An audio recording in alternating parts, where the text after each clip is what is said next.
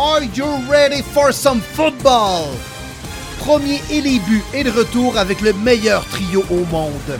David, Monsieur Lion Bleu Gilbert, le professeur de maths et l'importateur de vino, aussi agile qu'une passe de Jared Goff. Martin Marty Bronco Saint-Jean, le courtier immobilier aussi à l'aise qu'un QB des Broncos dans sa pochette avant Wilson. Et William Willie Browns Boivin, le journaliste aussi pertinent qu'une entrevue de Belichick et aussi éthique que les Bruns.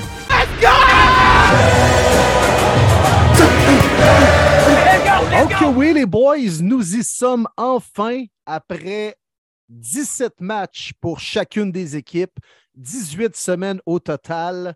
Maintenant, place à la vraie saison, celle des séries éliminatoires. Comment allez-vous, les boys? Yes, sir, messieurs. Hey, la saison déjà finie. Ça n'a aucun maudit bon sens. Mais comme tu le dis, Will, puis Dave, tu vas être d'accord. Là, là, la grosse machine, elle va commencer à rouler. On n'est pas loin du Super Bowl. Let's go. It's time de, de séparer les adultes des enfants. 100% d'accord avec vous autres, les boys. Puis moi, ben, vous me connaissez. J'ai fait le petit épisode de NCA spécial la semaine dernière. Le problème, c'est que la finale a été absolument désastreuse. Puis j'espère sincèrement qu'on n'aura pas de match comme ça pendant les séries qui s'en viennent. Euh, je nous souhaite des matchs de demi-finale NCA plutôt que de finale NCA parce que les demi-finales ont été extraordinaires. Puis j'espère qu'on va voir la même chose dans la NFL, des matchs qui vont nous garder sur le bout de notre siège jusqu'à la fin des, games, euh, des bons moments, du stress, de l'anxiété, des cris, des, de, la, de la joie, de la peine, tout, tout. Je veux tout. Ben, je ne sais pas si ça va être le cas en fin de semaine, mais certainement que ça va être le cas dans les prochaines semaines et lors de cette, euh, ce parcours éliminatoire de la NFL qui s'annonce sérieusement bien excitant. Oui, il y a des prétendants pour le 57e Super Bowl, mais, mais sérieusement, les gars, tout peut se produire dans les prochaines semaines. En partant par en fin de semaine, même si je crois que ça va être peut-être plus facile à prédire pour ces premiers matchs éliminatoires. Oui. Et puis avant de rentrer dans cette partie-là qui va être super intéressante, on va faire notre poutine comme d'habitude. Il faut parler du Black Monday. On a eu des entraîneurs qui ont été mis à la porte. On a eu des coordonnateurs défensifs, offensifs qui ont été mis à la porte. Est-ce que vous avez une surprise? Y a-t-il quelque chose qui s'est passé, vous autres, qui vous a euh, surpris dans les, les, mises à pied? Euh, honnêtement, non. Il n'y a pas eu tant que ça, hein? Il y a eu quelques-uns, c'est sûr, qui ont été faits euh, avant le fameux Black Monday. Il y en a eu juste eu deux de mémoire. Lovey Smith, c'était le dimanche soir, mais on peut le dire, mettre dans le Black Monday, puis Cliff Kingsbury. D'ailleurs, ça, on va te laisser du temps, Dave. Je pense que tu as besoin d'être exprimé sur ce renvoi, que moi aussi, je suis content, mais toi, tu es encore plus content. Je pense que tu as joui quand tu as vu ça. Là. Il a dit popper le champagne, toi. Il est parti Celebration. Let's go. Ah ouais, par là. C'est ce qu'il souhaitait. Enfin, premier début, on a été écouté pour une fois. C'est comme une consécration parce que ça fait combien de temps que je dis que Cliff Kingsbury, c'est pas un bon entraîneur? Puis il y en a qui me disaient, ben non, donne-y fais-y confiance. Non, non, non, non, non, non, non, non, non. Euh, ça marchait pas. Puis là, ben, les Cardinals se retrouvent avec un poste d'entraîneur à combler, mais aussi un poste de DG, parce que le poste de DG, à cause de sa santé, a décidé de step down. ce qui est fou, c'est que ces deux gars-là ont reçu un énorme contrat l'an dernier. Fait qu'un an après la signature, déjà, les deux sont partis. Euh, un beau gaspillage d'argent. J'ai vu passer qu'au-dessus de 800 millions de dollars ont été gaspillés dans les dernières années en contrats de coach qui ont été résignés. C'est énorme. Puis ça montre une chose, en gros, que euh, la majorité des euh, états-majors des équipes de NFL n'ont aucune idée comment analyser le travail d'un entraîneur-chef, ni celui d'un DG. Puis dans les bonnes organisations, c'est là qu'on s'en rend compte, ben, c'est des organisations qui, ont, qui sont bien gérées on va parler tantôt de Mike Tomlin, qui encore une fois n'a pas connu une saison euh, euh, en bas de 500. Il a fini 9-8. Euh, les Steelers de Pittsburgh, je pense que c'est quoi dans les genre 50 dernières années, ils ont eu trois coachs, quelque chose de fou de même. Là. Bill Belichick, il est là depuis plus de 20 ans. Écoute, quand tu as une organisation qui est bien gérée, qui sait exactement quoi chercher dans un entraîneur, mais ben, ils vont le prendre, puis c'est une culture d'organisation qui s'installe autour de cette personne-là. Euh, Puis on ne le voit pas dans certaines organisations. On ne le voit pas justement avec les Texans de Houston qui viennent de mettre à part deux coachs en deux ans. Euh, Smith, d'ailleurs, je suis persuadé qu'il savait déjà qu'il allait se faire mettre à la porte, puis il a donné un beau gros fuck you aux Texans en leur disant Vous savez quoi, man? On va faire une conversion de deux points, puis on va gagner le match pour perdre le premier choix. On y va à quatrième et 20, puis en plus de ça, on tente le deux points, on l'a, c'est comme. En plus, il donne le premier choix aux Bears, l'équipe qui a entraîné et où il a connu le plus de succès dans sa carrière comme entraîneur. Man, c'est parfait. Ah non, c'est clair que Écoute, à porte close, d'après moi, Lavi Smith l'a célébré pendant que les dirigeants des Texans sacraient à qui mieux mieux. Ben, d'après moi, c'était Celebration dans ses écouteurs comme Dave quand il a su que Cliff Kingsbury se fait mettre des hausses. la même réaction que Lavi Smith a faite. non, mais point vraiment intéressant, Dave. Puis regarde des bonnes équipes encore actuellement. C'est des équipes qui ont quand même le même entraîneur depuis quelques années, qui ont laissé le temps à ce gars-là d'instaurer sa culture avec, mettons, Andy Reid, les Chiefs, Cal Shannon avec les Niners. Puis c'est des organisations qui, oui, repêchent bien, qu'il y a des vedettes, des bons joueurs, puis des fois, c'est plus facile d'avoir du succès quand tu as des chevaux autour de toi pour pouvoir performer sur le terrain. Mais en même temps, des fois, on peut appuyer rapidement sur la gâchette aussi. C'est pas mieux. Des fois, il faut attendre puis laisser l'entraîneur de pouvoir peut-être être bien entouré, installer ses affaires, installer sa culture. écoute, mm, je vais parler moi personnellement avec les, mon équipe, les Browns de Cleveland, qui, ça a été une saison correct. Déjà qu'il n'y avait pas de grandes attentes en début de saison. On savait bon, que Watson allait manquer 80% des matchs. Finalement, 7 victoires, 10 défaites. Tu sais, c'est pas bien surprenant. On ne s'attendait pas à mieux. On ne s'attendait pas vraiment à pire parce qu'il y a quand même des, joueurs intéressants de cette équipe-là. Mais déjà, il y en a, comme Ah, Stefanski, c'est pas l'homme de la situation. On le calisse dehors, on en repart à zéro. Et des fois, il faut attendre. Il ne faut pas précipiter les choses non plus, puis faire du changement juste pour faire du changement. Es-tu en train d'avoir une petite flèche à notre chum euh, Charles Tremblay qui nous demande est-ce que Cleveland devrait congédier Stefanski? Non, non, non, très bonne question, très bonne question. La question, écoute, est évoquée euh, dans tous les journaux, les tribunes de radio, les postes de télé sportifs à Cleveland actuellement. Mais tu sais, les, gens sont émotifs, puis les Browns ont quand même des attentes avec des gars qui, qui, qui, sont parmi les meilleurs à leur position dans la fleur de l'âge, mais je ne comprends pas pourquoi on veut mettre la tête d'un gars à prix, comme le disait dans Slapshot. Là. Mais, euh, tu sais, Stefanski, je pense qu'il doit mieux s'entourer. Il s'en met beaucoup sur les épaules en faisant les appels de jeu offensifs. Puis, pour garde, on ne passera pas 25 minutes sur les Browns de Kevin Stefanski, mais mettons un gars comme Frank Reich. Moi, je pense que les Browns devraient peut-être l'appeler, l'amener comme assistant entraîneur-chef, coordonnateur offensif, appelle les jeux. Stefanski est toujours là quand même pour chapeauter en arrière. Puis juste enlever un peu de pression pour pouvoir mieux gérer tout ce qui se passe autour. moi, je l'ai vu, les gars, Brian Dable, qui, est un, gars offensif, qui n'appelait pas les jeux cette année avec les Giants. Je le voyais sur le sideline en étant présent. Il délaissait son coach des QB aller parler à, Daniel Jones, son coach des receveurs aller parler aux receveurs, son coach des porteurs aller parler à Barclay. Puis en même temps, là, tu peux tout voir ce qui se passe, puis corriger ce qui, ce qui manque. un entraîneur-chef dans une équipe de football de la NFL, c'est le Père Noël. Puis tous les adjoints, c'est des lutins, en quelque sorte, avec les joueurs. Mais faut que tu délaisses là, pour que le pôle Nord fonctionne comme il faut. Aïe, aïe, aïe, man. Will, c'est quoi cette affaire-là? De, Il est encore dans la magie du temps des fêtes. ah oui, Will. La magie de Noël aussi. ah non, mais je pense qu'il y a un lien à faire là quand même. Mm-hmm. Ben non, mais c'est vrai, ça a du bon sens. Il faut être bien entouré, puis c'est lui qui travaille le plus quasiment que l'entraîneur-chef, mais ça te prend quand même un leader. Oui. Puis euh, parlant de leader, mon, euh, mon Martin, euh, sincèrement, les Broncos de Denver, ils n'ont pas décidé de prendre ça relax. Eux autres, là, ils, sont vraiment dans la course pour trouver leur prochain entraîneur, puis ils veulent être dans les premiers à choisir. Oui, ça, je suis assez content. Puis euh, ça a bien terminé la saison quand même, les Broncos. Euh, on pointait beaucoup, euh, bon, comment on va fixer Russell Wilson et tout. C'est drôle, hein? Nathaniel Hackett se fait mettre dehors. Les deux games d'après, Russ connaît ses deux meilleurs games de l'année, surtout la dernière contre les Chargers. Je sais pas si vous avez vu la bombe quand il est sorti de la pochette en courant de 54 verges sur la course, la bombe à Jerry Judy. C'était incroyable. C'était sa plus belle passe de l'année. C'est ça qu'il faut qu'il fasse, Russ. Sûrement qu'on a essayé de vouloir le protéger, de vouloir faire un pocket passer. Ça marche pas. Il faut qu'il soit improviseur. C'est sa force.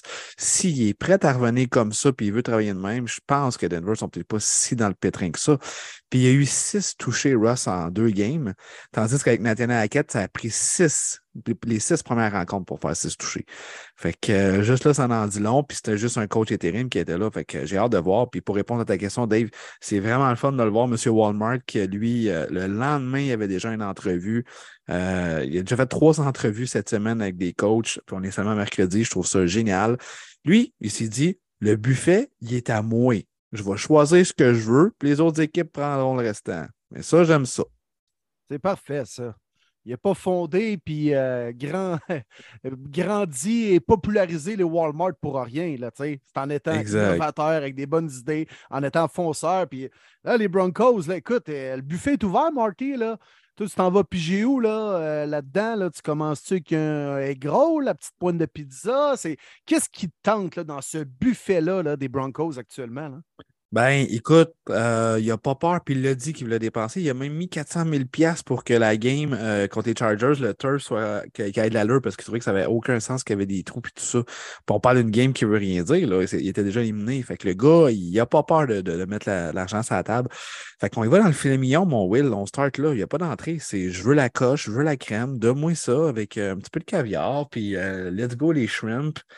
Puis les boys, moi, je, le maintiens, je l'ai dit début décembre. Je crois encore que Dan Quinn est vraiment dans la course, mais je pense que c'est une course à deux têtes et l'autre, c'est Jim Harbaugh. Je ne serais vraiment pas surpris qu'il débarque à Denver. Euh, je pense que ça va se passer entre ces deux-là. Il reste encore beaucoup de temps, évidemment, mais je pense vraiment que ça va être un de ces deux-là.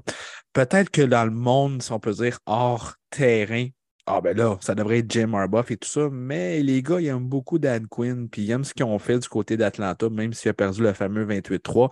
Il était bien entouré, c'est ce qu'on aime de Dan Quinn. Il y avait quand même un Carl Shanahan comme aussi, c'est pas n'importe qui, là. On le voit aller euh, maintenant à San Francisco depuis quelques années. Puis euh, la défensive des Cowboys qui est complètement transformée depuis son arrivée, puis les gars disent qu'ils veulent pas le perdre, ils adorent jouer pour Coach Quinn. Fait que je serais pas surpris que ça soit lui, puis l'autre, ben, c'est sûr Jim Harbaugh, je pense qu'on n'a pas besoin de présentation.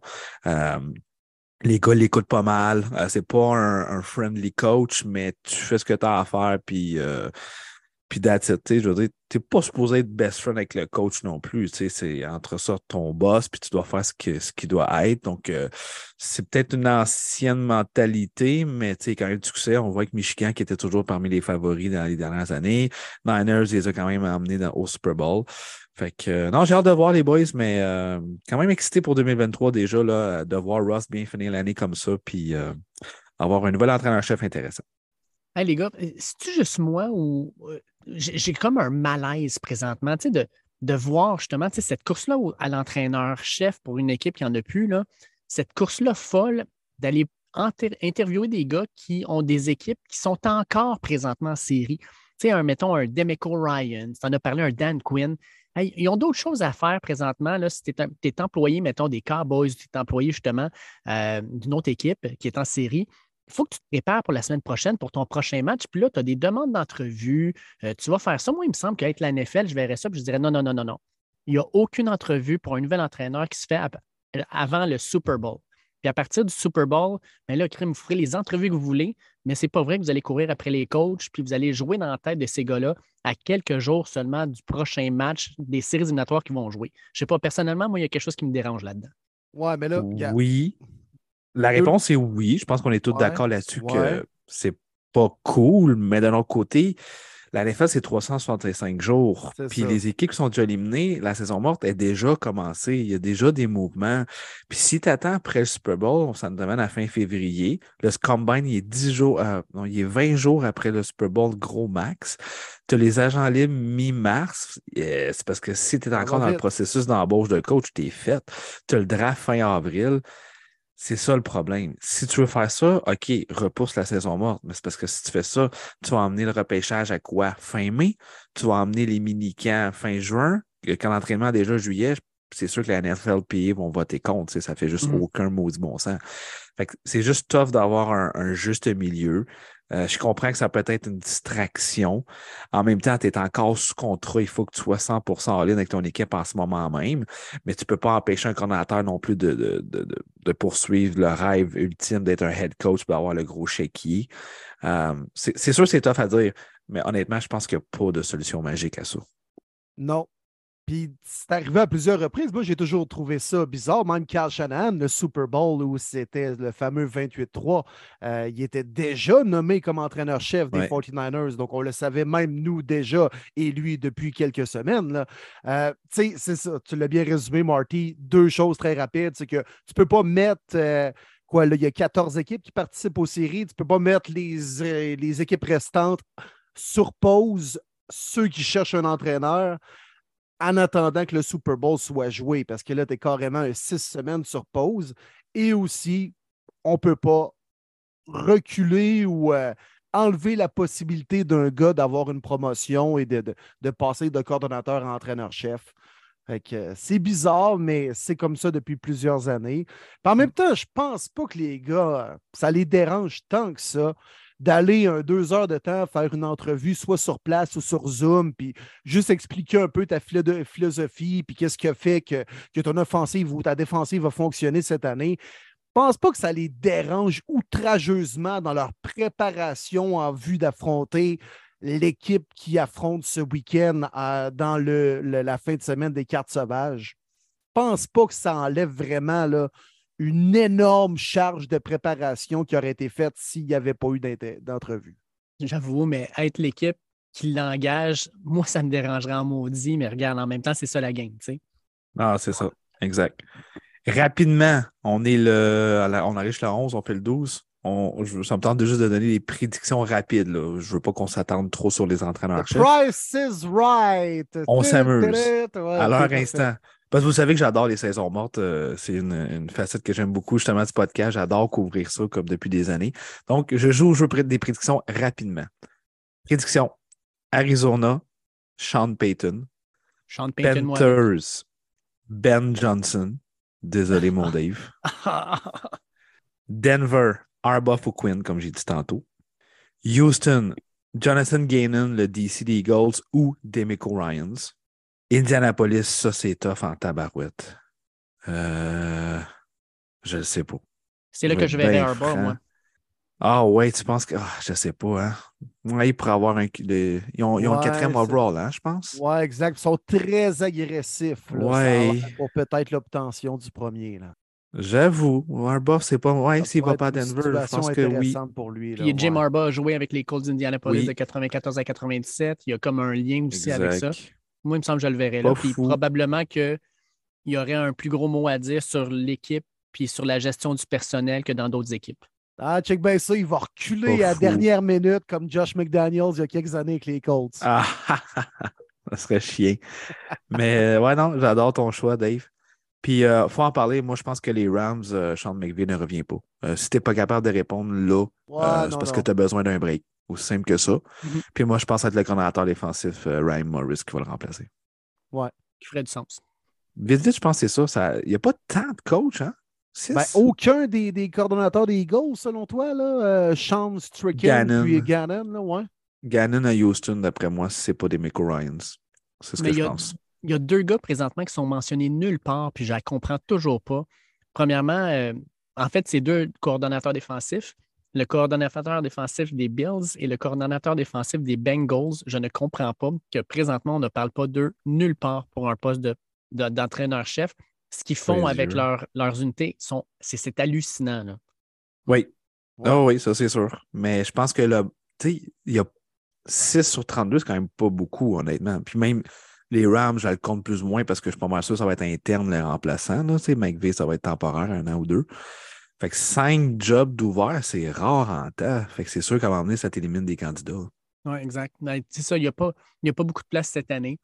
Je pense ça. que l'an prochain, ça va peut-être brasser un peu plus, là, mais Exact. tout on verra. En moyenne, c'est 8. Fait qu'on est en dessous de ça. là. Surtout que, il y en a deux qui ont été mis à la porte pendant la saison. euh, Ouais. fait que, ouais, ça n'a pas été un gros Black Monday, on va le dire de même. Puis Tant mieux, puis c'est correct, parce qu'honnêtement, les, les- les cultures gagnantes, comme Will l'a dit, il ne faut pas que tu changes de coach aux 2-3 ans. Tu sais, comme moi, à Denver, je trouve pas ça cool. Là. Au maximum 3 ans, ils changent de coach. C'est tough de gagner là, quand tu changes tout non, le temps. t'as pas de succès quand tu fais ça, là. Voyons, c'est inévitable. Ça veut dire que tu tournes en rond, là. Si tu changes de coach au- aux années ou aux deux, trois ans, là, c'est clair que ça égale non-succès sur le terrain. là. Exact. On retourne-tu sur la semaine 18, les boys? Oui. Ok, oui, on va se Ben débarrasser oui, des équipes, les gars, qu'on ne reparlera plus de l'année, mis à part euh, les embauches d'entraîneurs ou des signatures de joueurs, des échanges. mais- ou sinon, le garde, là, les, les Falcons, c'est la dernière fois qu'on va en parler sur le terrain là, pour les, les trois fans des Falcons à l'écoute. là. Mais on va le faire, les gars, puisqu'on le fait toujours et ça fait partie Ben de oui. notre légendaire podcast au premier début. Ben Et oui. je peux dire, euh, je On peux dire que ouais, la semaine dernière, euh, ben, Will, 9 bonnes prédictions sur 16. J'en ai eu 10 sur 16 et Martin, ben, qui est allé conservateur. Puis nous, on a essayé d'aller chercher des, des- voix de plus. Martin avec 12 sur 16. Je peux vous dire qu'à la fin de la saison, Martin a le meilleur taux euh, de succès avec 66,67% de, bons, euh, de bonnes prédictions. Je suis deuxième à, 100 à 62,59. Et Will a la note de passage 60 bien, bien flat. Good job, les boys. Correct, on passe tout. Ah ouais, on a passé. On a passé. C'est correct, le professeur. Là, ça a été. euh, j'ai réussi la dernière réponse au moins. là. J'ai eu euh, le- j'ai obtenu la note de passage. C'est correct. Exact, ça, ça a bien bon. été, mais Mais on va se Will, le dire cette année, là, euh, depuis le début de la saison, là, il y a tellement d'équipes qu'on a mis de côté longtemps avant de se rendre compte que crime, finalement, they're for real. là. Tu sais, les, les Jets de New York, les Giants, les Seahawks. Tu sais, on bêtait contre eux autres en début d'année, puis à un moment donné, on fait comme finalement. Ils euh, gagnent. les. Packers. Oui, oui, il y en a quelques-unes, tout à fait. absolument. Puis je facile. l'ai même, euh, je l'ai même fait, là. Vous savez, à chaque année, euh, je fais toujours mon petit tableau de prédiction, puis j'aime ça rire de moi-même. Je l'ai repartagé aujourd'hui sur Twitter pour le montrer au monde que, tu sais, même si on suit le football, puis on aime ça, puis on connaît ça entre parenthèses, là, c'est impossible de prédire. Puis c'est la beauté qu'on aime ce sport-là. Très imprévisible. Des déceptions, des surprises. C'est drôle, puis c'est cool. C'est ce qu'on aime. Mais bravo, Marty. Euh, Ouais, merci. gagné, Merci, euh. Yes. Bravo. de gagner les prédictions des matchs semaine après semaine depuis le début de la saison. Bravo, Marty. Tu gagnes euh, un hoodie de premier début. Écoutez, si vous avez d'autres Bravo. challenges faciles de même, là, pas trop, je peux relever le défi. Là, euh, ça va me On faire va plaisir. starter ça en série, inquiète-toi pas. Là. Moi, je peux juste améliorer mon 60% Je ne peux pas descendre. Mais en fait, Will, on, on voulait pas te le dire, mais on va te le dire. C'est que la nouvelle réforme, dans le fond, tu avais eu 53% Mais tu sais, on, on t'a fait passer à 60% parce qu'il manque de main-d'œuvre un peu partout. Fait qu'il Ah, il ok. faut pas que tu redoubles, il faut que ça avance, tu comprends? OK, ils arrondissent les coins ronds, là, puis... euh, OK, même à 48, ils t'arrondissent ça à 60, là. Bon, Oui, ouais, il passe, c'est correct, là. Il dit écoute, là, le Tim Horton, là, on n'est plus capable de l'ouvrir là, chez Chicoutimi. Fait qu'il fallait passer le jeune Ouais, là, pour qu'il ait 12 ans. Ben non, Comme pendant ça. la pandémie, on se fait passer, peu importe ce qui arrive. Non, il est en train de crier des commandes dans une euh, belle province, là, quelconque au Québec, là. Pauvre gars, faites-les passer, s'il vous plaît, là. Puis comment qu'ils parlent d'un micro, eux autres, déjà? Club sandwich avec bacon! Hey, j'étais un peu déçu, par exemple. On s'est pas fait inviter à une belle pro à ce prix. J'aurais vraiment aimé ça. Écrivez-nous, pour vrai. Un petit dimanche matin avant le foot, là, une petite belle pro, on déjeune. On va y aller, premier début. On va On va jaser. jaser c'est football, cool. là. Ben oui. On pourrait être une petite gang, pas trop big que ça. On va, Ouais. amener, on va amener la gang premier début, on va faire un happening. On amènera, on amènera un petit quelque On va chose, un petit remontant. Ben oui, c'est ça. On amènera un petit remontant pour mettre dans le Pepsi flat là, qui donne en fontaine. là. Pepsi and Coke. Oh ouais, oh ouais, on va s'arranger. Ben oui, mais petite belle province, les gars, là. Hein? Ça se prend toujours bien.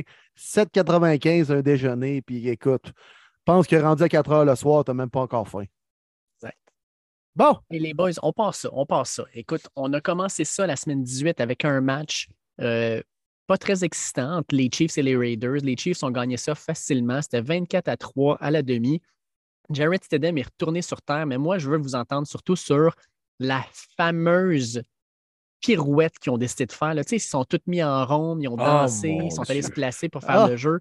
C'est un Oh, gros fuck you aux Raiders, Dieu. hein? Oui. Ah Oh, oui. oui, oui, oui. ah ouais, clairement. Carrément. Puis sérieusement, là, hey, ils ont appelé une pénalité sur ce jeu-là. Je suis convaincu que les arbitres ne savaient même pas qu'il y avait une pénalité. Ils étaient juste Ah ben là, écoute, ça peut pas être un touché, là, il faut faire de quoi? Euh, pénalité, holding! Alors que c'était très discutable comme pénalité. D'après moi, on voulait juste pas se faire troller puis donner un toucher de la sorte. Là. Autant les arbitres, la NFL que les fans, tout le monde était comme What the fuck? C'est du Andy Reid tout craché, ça. C'est incroyable pour vrai. Je peux pas croire que j'ai vu ça dans une ligue aussi élevée que la NFL. C'est du gros n'importe quoi. Je comprends même pas qu'il n'y a pas eu quelqu'un qui a voulu se battre ou qui a voulu euh, essayer de blesser quelqu'un. Honnêtement, j'étais comme. J'avais la gueule à terre quand j'ai vu ça. Je suis parti à rage, ça se peut pas. Andy Reid qui troll bien raide les Raiders. Ouais, une côté de moi, je n'étais pas si déçu, c'était contre les Raiders, mais pour de vrai, je trouve que ça se fait vraiment pas. Euh, J'aurais pas vu ça en série, fait que je suis pas surpris que ça arrive dans la game l'année de même. Les gars, les Chiefs se sont marrés, mais en même temps, même si tu veux être en fru contre eux autres, ça reste encore les meilleurs de l'américaine. Qu'est-ce que tu veux faire? Ils sont forts, mais je trouve que ça n'a pas sa place. Mais McDaniel, là, moi, euh, pourquoi ces sidelines, il n'a pas pété un plomb, il n'est pas rentré dans la phase de ses joueurs comme pourquoi vous ne réagissez pas, cochonnerie? Qu'est-ce que vous, vous voyez ça puis ça vous fait rien? Ça donne quoi? En même temps, c'est Josh McDaniels, son coach. Who cares? Ouais, J'avoue. Who cares, pour vrai? Mais Bon. Mahomes, grand match encore une fois. Il est, euh, il est extraordinaire et sur une autre planète. Sérieux, on, on s'entend que c'est c'est lui le MVP.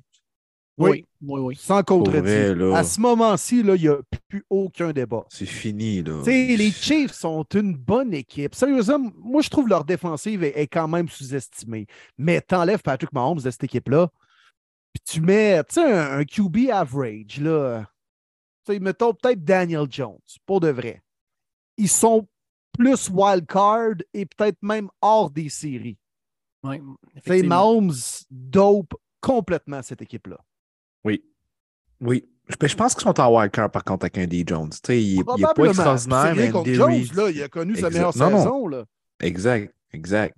C'est Andy Reid aussi qui en fait beaucoup. Mais euh, oui, c'est juste pour dire que c'est juste incroyable. Là. Pat Mahomes est sur une autre planète, effectivement. Et puis on avait décidé aussi de faire un, euh, une genre de, de- de post-mortem ou euh, de, de- de- de donner une note aux équipes qui ne seront plus, dans le fond, dans les séries. Fait que les Raiders, les boys, sur 10, ça ne sera pas très élevé, je pense. Hein? Grosse déception, les Raiders. Oui. grosse, grosse déception. Ah, ça nous prend un petit rire. Marty, s'il te plaît, là, pour euh, donner ta note. Là. Ah, les Raiders, j'ai tellement ri. Je rirai pas autant parce que j'ai vraiment beaucoup ri. Puis moi aussi, j'ai été merdique avec les Broncos. Mais puis tu sais, c'est- c'est de l'humour aussi. Je vous déteste, mais je vous déteste pas en tant que personne. Je déteste juste les Raiders. Donc, les fans, tous mes respects. Euh, ben moi, je vais y aller peut-être fort, mais c'est un 3 sur 10, honnêtement. Très, très déçu des Raiders. On a donné deux choix de repêchage d'Avante Adams. Oui, sur les, sur les stats, le, le, stat sheet a eu une très belle année, mais je m'attendais à plus. Il y a eu des games qui ont eu genre deux targets, c'est inacceptable. La situation avec Derek Carr, je peux juste pas croire qu'en février, c'est sûr qu'il est dans un autre uniforme. Euh, c'est la débandade. Encore une fois, Josh Mc- McDaniels qui n'est pas capable d'être un head coach. Euh, très déçu. Très déçu les Raiders qui avaient une équipe euh, capable d'aller loin. Puis une signature qui n'a pas fonctionné, c'est Chandler Jones. A connu deux bons matchs sur 17. Très décevant. Ouais, moi, je Ouais. donne un 4 sur 10. Écoute, euh, un petit peu meilleur que Marty, mais pas plus. C'est un fiasco pour vrai, les Raiders, après tout ce qu'on a fait. Puis surtout, on s'est fait. On n'était pas bon dans des, lacunes évidentes en début de saison, comme la tertiaire, la O-line. C'était clair, c'était bien beau devant T. Adams, mais la O-line était capable de bloquer personne. Derek Carr qui est même plus partant à la fin. Puis non, non, c'est un fiasco sur toute la ligne, les Raiders. 100% d'accord avec vous autres, les boys. Je vais avec un 4 sur 10, moi aussi. Puis c'est pas juste un fiasco. Quand tu penses que l'an dernier, avec Rick Bisaccia, qui avait pris cette équipe-là, qu'ils avaient amené en séries éliminatoires, on le met à porte, on ajoute, on ajoute Josh McDaniels, on va chercher Adams, tout ça, on se dit, hey, on vient de s'améliorer, puis on ne fait pas les séries après tout ça. Ça, ça, fait, ça, ça va vraiment faire mal. Puis, euh, ouais, je ne sais pas où est-ce qu'ils vont se virer de bord l'an prochain, mais ça ne pourra pas être bien, bien plus positif. On a ensuite eu un match vraiment quand même intéressant entre les Jaguars et les Titans. Wow. Ça s'est terminé euh, 20 à 16. Ben, ça a été excitant. Excitant- Non, non, mais ça a été excitant pour le- la, la L'enjeu, finale. là. ben, l'enjeu était Ouais. intéressant, mais le Mm. match était pourri. Là. Mais, tu sais, on va dire la finale là, avec euh, Josh Allen qui ramène le fumble à la fin, tout ça, c'était, ça, ça quand même, c'était, c'était le fun à voir. là. C'était vraiment un fumble? Hmm. Ouais, ça, c'est la grande question. Hein. Ouf. Serré. Je pense que. Moi, je pense que oui, mais c'est débattable. Si Ben- tu calls que ce n'est pas sur le terrain, c'est pas overturn, mettons. Ouais, puis tu sais, le pire, c'est que tu regardes dans la saison, les genres de jeux de même, probablement que même c'est 60-40, pas un fumble, que ça sera un forward pass. Euh, ouais, c'est c'est quand même, c'était c'était serré, c'était vraiment serré. Mais quand même, grosse victoire des Jaguars à la maison. La Euh, def. Moi, c'est ça que j'ai aimé. La Will. def, la La def, tout à fait. Dans les Lawrence, dernières semaines, personne n'en parlait. Là. Écoute, c'est cette défensive-là qui a gagné, surtout en, en prolongation contre les Cowboys. Là. Interception ramenée pour un toucher. Paf, on gagne ce match-là. Will Lawrence a fait énormément de progression dans les dernières semaines. Et euh, bravo aux Jaguars qui ont remonté la pente après un dossier négatif après 7-8 semaines. Mais la def, là, solide. Solide. On met de la Vraiment. pression en calvasse dans le champ arrière. Le safety Rashawn Jenkins, c'est lui qui a fait le pick 6 en, en overtime contre les Cowboys. C'est lui qui a fait le gros sac pour le fumble sur Joshua Dobbs. Quelle acquisition. Je l'avais vu jouer un petit peu avec les Chargers. C'était un petit peu euh, under. tu sais, C'était le third safety. Il jouait un peu sur le terrain, tout ça, specialty. Mais là, il devient vraiment une vedette à Jacksonville. Puis très, très content. J'ai un ami proche de moi là, qui est un gros fan des Jaguars depuis les années Fred Taylor, euh, John Anderson. Il a commencé en 98 à les suivre. Euh, honnêtement, c'est vraiment, vraiment cool. Des gars comme eux autres qui sont encore euh, partisans de cette équipe-là. Je suis content aussi pour le spectacle parce que je vais être franc, je ne voulais pas voir les Titans en série. Ah, qu'ils sont plates. J'aime beaucoup Coach Vrabel. Honnêtement, son game plan était presque parfait jusqu'à la toute fin. Il n'y avait pas nécessairement le QB pour. Mais moi aussi, je suis content pour voir les Titans en série. Moi, le gars qui m'a sauté le plus aux yeux dans ce match-là, c'était Jeffrey Simmons. C'est pas compliqué. À chaque snap, il était rendu d'en face de Ah, il, est Trevor bon. Lawrence. il est vraiment bon. Incroyable. Mais les Titans, là, c'est bravo aux Jaguars, pour de vrai, je l'ai dit tantôt. Tu as raison, Marty, pour le spectacle, j'aime bien mieux voir Lawrence et les Jaguars en playoff que de voir les maudits des Titans avec euh, Josh Dobbs. Mais sept défaites de suite et potentiellement perdre le titre de la division la plus faible de la Ligue. Ah, je comprends qu'ils ont eu des blessures, puis qu'il y avait du monde dans l'infirmerie, mais c'est criminel faire ça. Là. Bravo aux Jaguars, mais il y a un crise de bémol. Puis les Titans ont échappé eux-mêmes le titre de cette division-là. Hey, sept défaites de suite, c'est deux mois sans gagner une maudite game de football. C'est beaucoup. C'est vraiment beaucoup. Fait que pour les Titans, on y va avec quelle note pour la saison? Euh, un 6 pour moi, 6 sur 10. Euh, je m'attendais à soit deuxième dans la division, mais je ne m'attendais pas sur les Jaguars, les premiers. Euh, beaucoup, beaucoup de blessures. Quand même des, des, des, joueurs intéressants. Euh, euh, Jeffrey Simmons est incroyable pour vrai. On le voit encore dans ce match-là. C'est fou comment il bouffe le centre puis le guard. Euh, différents éléments intéressants. Mais la grosse question reste encore la position, la clé. Qui sera le carrière des Titans l'année prochaine? Est-ce qu'on va dans une transition, une mini-reconstruction ou on va encore voir le virage d'un vétéran? C'est pour Ryan Tannehill. J'ai hâte de voir. Moi, je vais donner un 5 sur 10 simplement pour la gestion, de sacrer le directeur général dehors en plein milieu de saison. Euh, A.J. Brown qui est échangé, qui explose avec les Eagles. Euh, la gestion des carrières. Malik Willis, clairement pas l'homme de la situation pour prendre la relève de Tan Hill, si relève soit-il. Euh, ben non, 5 sur 10. Moi, je vais avec 4 sur 10. Un peu pour ce que tu viens de dire, Will. Même chose, là, mettre à la porte ton GM alors que tu as une position en série, tu ne joues pas si mal. À partir de ce moment-là, man, ça a été la débandade. Euh, Malik Willis, là, viens pas me dire que tu te rends compte à la semaine 15 là, que ah, finalement, ce gars-là, il n'y a pas de bon sens. On va aller chercher Joshua Dobbs d'abord.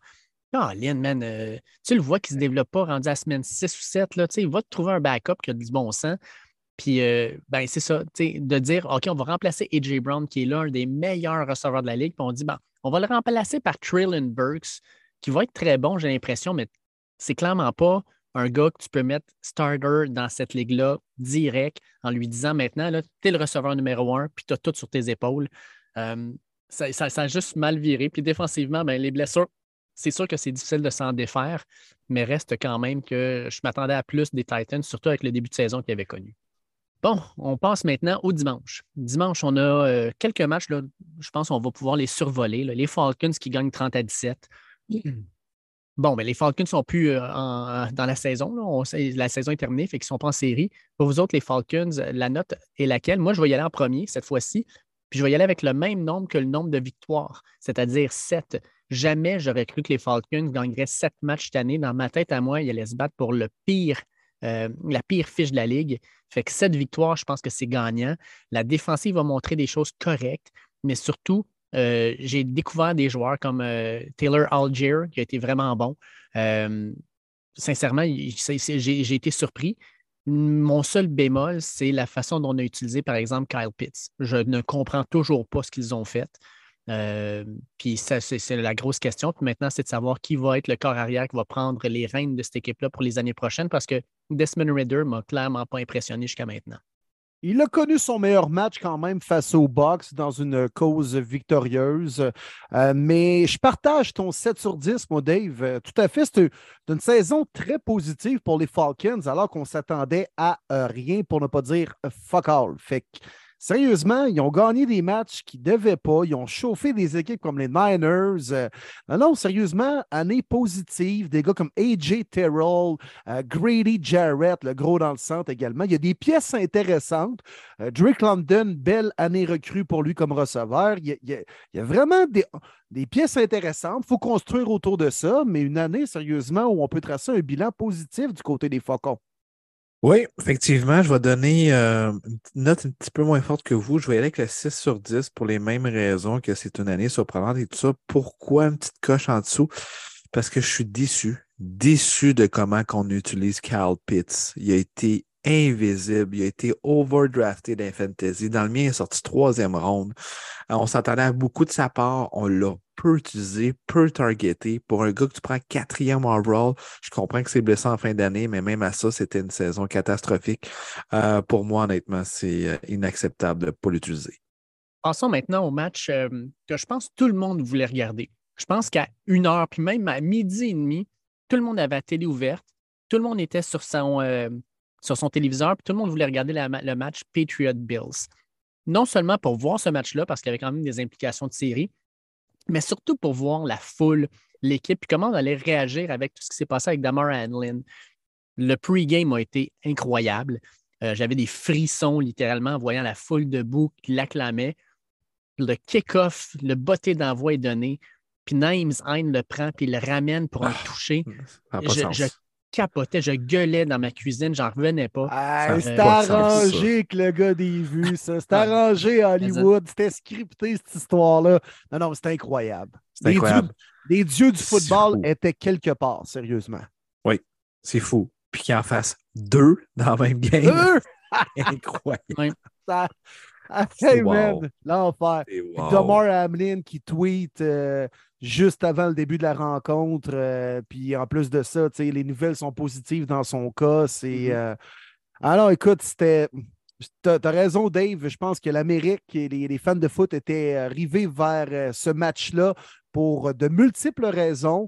on avait même CBS dépêché Jim Nance et Tony Romo sur place. Mm-hmm. puis sérieusement, dans les circonstances, je veux dire bravo aux Pats qui ont chèrement vendu leur peau. Moi, je pensais sérieusement qu'ils allaient se faire sacrer une volée.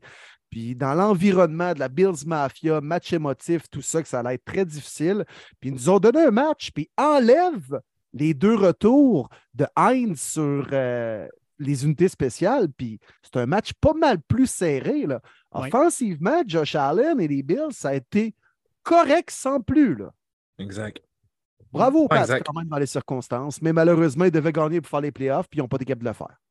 Non, mais ils se sont battus, par exemple. Moi aussi, c'est ce que j'ai aimé du côté des passes. Puis la défensive, encore Matt Judon qui mettait de la pression. Une belle défensive. Il va y avoir beaucoup de changements de ce qu'on peut voir. Il y a des vétérans qui vont quitter et tout ça. Mais je voudrais dire bravo, Pats. Bravo. Euh, pas nécessairement pour la saison, mais pour avoir mis dehors Matt Patricia. Quel bon mot. Je peux pas croire qu'il a été votre aussi cette année. Fan des Pats, soyez contents. Il ne sera plus votre aussi. J'ai hâte de voir la saison morte pour vrai. Comment ils vont approcher ça? Parce que euh, on entend parler que ça se peut que Devin McCordy prenne sa retraite. Euh, David Andrews aussi. Matthew Slater aussi. C'est trois éléments clés. Euh, centre, safety, puis special team. J'ai vraiment, vraiment hâte de voir leur saison morte. Mais euh, pour leur note cette année, je vais aller avec un 6. Euh, l'attaque était plate. La défensive était très intéressante. Euh, le choix de coaching staff était bizarre de Belichick. Mais somme tout, 8-9 de mémoire, je pense, qu'ils ont fini leur saison. Ouais. quand même bien, je trouve, pour une équipe, là, si on regarde ce qu'il y avait en main. Et je pense encore que les Pats, c'était la meilleure équipe pour faire les séries devant les Dolphins qui vont affronter les Bills et devant les Steelers aussi. Ça, euh, c'est bien. Hmm, je suis pas d'accord. Moi, j'aurais voulu que Steelers rentrent. Puis ça a failli, hein? Tu aurais voulu, mais je pense que les Pats auraient peut-être donné un meilleur match aux Bills, point de vue les ah, Dolphins et les Steelers. Je pense pas. La présence de TJ Watt, c'est incroyable comment que ça change la défensive. Ouais, mais Kenny Pickett, c'est tough, là. Oui, c'est tough. Mais je pense que la def aurait été capable de vraiment low score l'offensive des Bills qui n'est pas euh, hot en ce moment. Ouais, la défensive des Pats, c'est pas piquer les vents non plus. Là. Non, c'est sûr. Non, c'est sûr. Je vais juste prendre un petit edge à cause de TJ Watt, qui est probablement le meilleur joueur défensif de la Ligue, honnêtement. Mais je partage ton 6 sur 10 du côté des Pats. Moi, je m'attendais à ça, un genre de 500. Puis euh, les gars, euh, si les Pats gagnent le match contre les Raiders il y a quelques semaines, là, quand le jeu de Mongol de Jacoby Meyers là, qui garoche ça en arrière à, Mac Jones, qui est comme qu'est-ce que tu fais, puis qui se fait marcher dessus par Chandler Jones. Là. Et je comprends que les Pats n'avaient pas encore gagné, c'était l'égalité, puis on, se dirigeait en prolongation contre les Raiders. Mais mettons qu'ils gagnent ce match-là, peut-être qu'on n'est pas dans la même situation contre les Bills en fin de semaine dernière. Euh, non, non, des fois, c'est un match qui change une, saison, puis c'est à peu près ça pour, euh, pour les Pats. Mais offensivement, ça a été dégueulasse, comme tu dis, Marty. Défensivement, c'est ce qui nous a tenus, puis qui nous a gardés dans la course en fin de saison. Pas plus qu'un 6 sur 10. Moi, je vais avec un 5, puis sincèrement, j'étais sur le bord de donner un 4. Si je regarde mes prédictions de début d'année par rapport aux Pats, ce que je pensais que cette équipe-là allait donner, je pense que c'est représentatif. Fait que sur ça, c'est une note de passage. Mais je suis désolé, là quand tu nommes même pas un coordonnateur offensif en début d'année, tu en as deux, puis tu dis on va y aller avec le plus hot des deux. Tu mets Matt Patricia finalement. Déjà, le flop est annoncé. Euh, tu le gardes là pendant toute la saison, puis tu le mets à porte à la fin de la saison, comme si à la fin de la semaine, il fait comme finalement, ça faisait pas le job. Voir qu'à la semaine 10, tu le voyais pas. Mac Jones, puis lui, se pognait sur le banc sans arrêt. Mac Jones, il gueulait après comme un enfant. Euh, ça allait déjà pas, puis Crème, tu as laissé ça aller. Euh, puis à la différence de ce qu'on a vu des équipes de Bill Belichick depuis les années deux, début des années 2000, cette année, il y avait des problèmes de coaching. Sincèrement, ce qui s'est passé à Oakland, oui, c'est une bulle au cerveau, mais comment en tant que coach, tu ne vas pas voir tes joueurs et tu dis, dis, les gars, quand vous pognez le ballon, vous mettez le genou à terre, on s'en va en, prolongation, puis à la place de leur dire comme faites des latérales, en tout cas, je ne comprends pas trop. Euh, comment tu peux, euh, en special teams, dans ton dernier match de la saison, permettre deux bottées de dégagement, de, retourner pour des touchés. Comment tu peux permettre ça? On ne voyait jamais ça avec les équipes de Bell Belichick dans le temps. Cette année, on l'a vu trop souvent.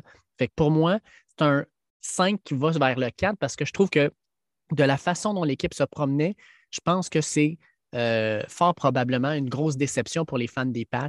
Puis pour moi, l'unité la plus importante, ben, l'unité qui performait le mieux et qui ne fera pas les séries, c'était la défensive des Pats. Ils avaient vraiment une bonne défensive, puis elle a été gaspillée par l'attaque puis les special teams pour cette saison.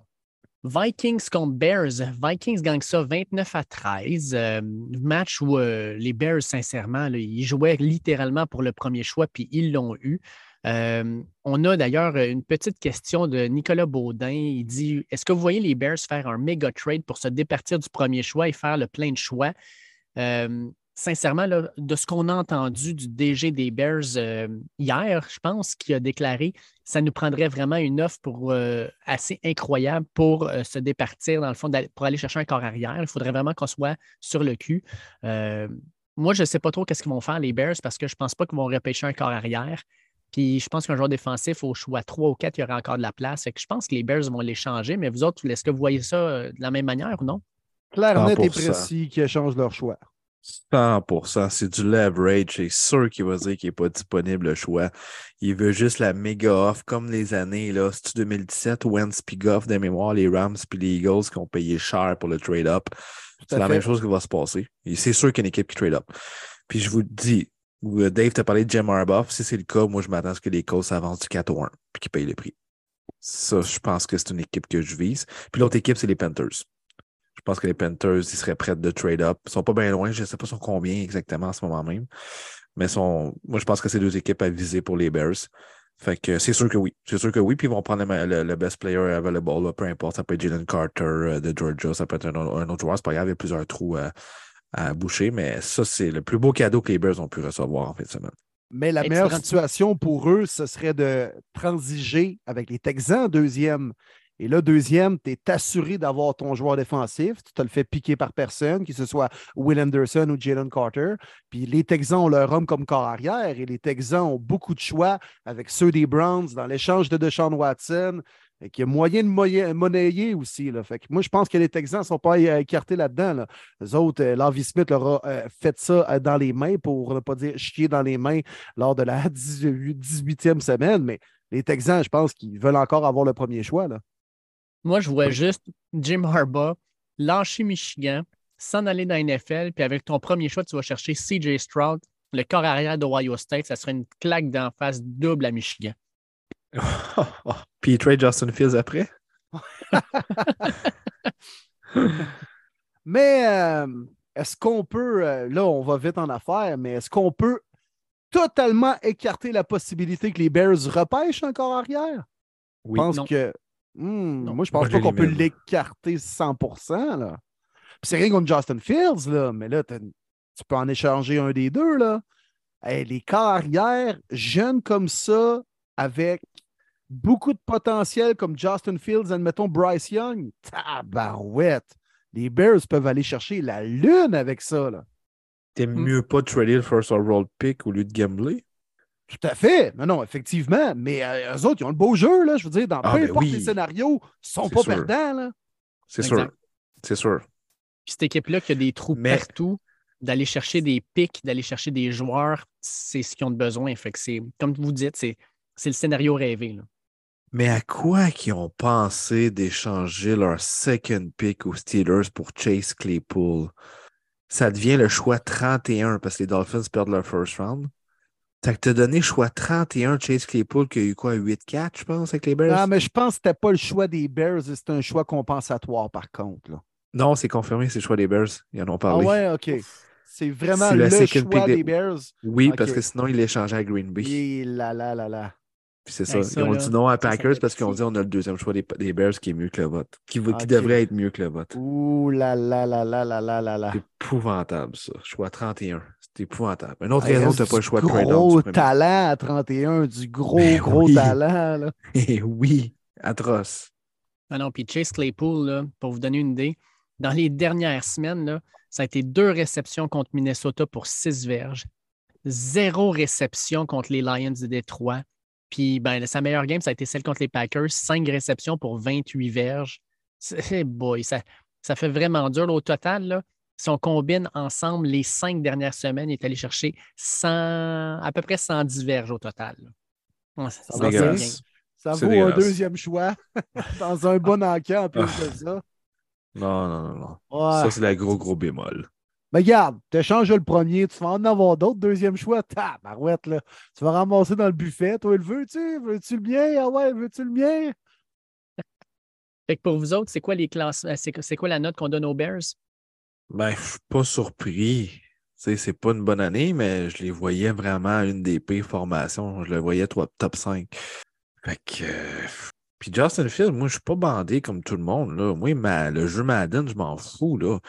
Que le gars va courir Ouais. 200 verges, puis tout, je m'en sac. Il est pas bon pour passer. Il est un des Ah, pires, attends, honnêtement. attends un peu, QB rate peu, est là. 30e. Ben oui, mais as-tu vu sa? As-tu vu ses receveurs dont on vient de parler? Non, non, bien entouré, il y a de quoi faire en calvasse avec Justin Fields. Oh que oui. Oh que oui. Ben, il faut qu'il me le prouve. Ça fait deux ans, puis moi, je suis pas impressionné, honnêtement. Ah, il y a des je donne bonnes 5 sur stats 10 quand même cette année. Là. Puis je comprends que les stats, ça ne fait pas foi de tout, là. mais il y a des bonnes stats ça, quand même. là. C'est clairement le gars de son année de repêchage qui, cette année, a connu la meilleure saison. Non, c'est Trevor Lawrence. Ah oui, Trevor Lawrence, oui, oui. mais Justin Ouais, Fields mais- deuxième. Justin Fields, là, à la différence de Trevor Lawrence, n'a pas grand-chose sur quoi s'appuyer. Non, non. Je pense que si les Bears vont chercher, mettons, un ou deux bons joueurs de ligne offensive, un receveur, je pense qu'avec ça, on va avoir une meilleure idée de qui c'est. Puis si ça ne marche pas, ben, au moins on le saura. Il va être encore sur son contrat recru, il ne coûtera pas trop cher. Puis ben, on fera une décision ensuite. là. Garde Lamar Jackson comme il est encore quand même dangereux sur un terrain en étant clairement pas le meilleur carrière au niveau de la précision, au niveau de la puissance de ses passes, au niveau de la mécanique de lancer, mais il est quand même très performant. Je pense que Justin Fields peut entrer dans le même moule dans les prochaines années. Fait que la note, mon Will, Moi, y aller 4. Hmm. 4. Parce qu'il y a des choses intéressantes, mais en même temps, comme Marty l'a dit, on s'attendait à rien, mais tu sais, on ne peut pas donner un 8 pareil, là, Chris, on s'entend. Là. Ils ont fini Exact. 3-14, là, tu sais. c'est Ouais. 3-4, là.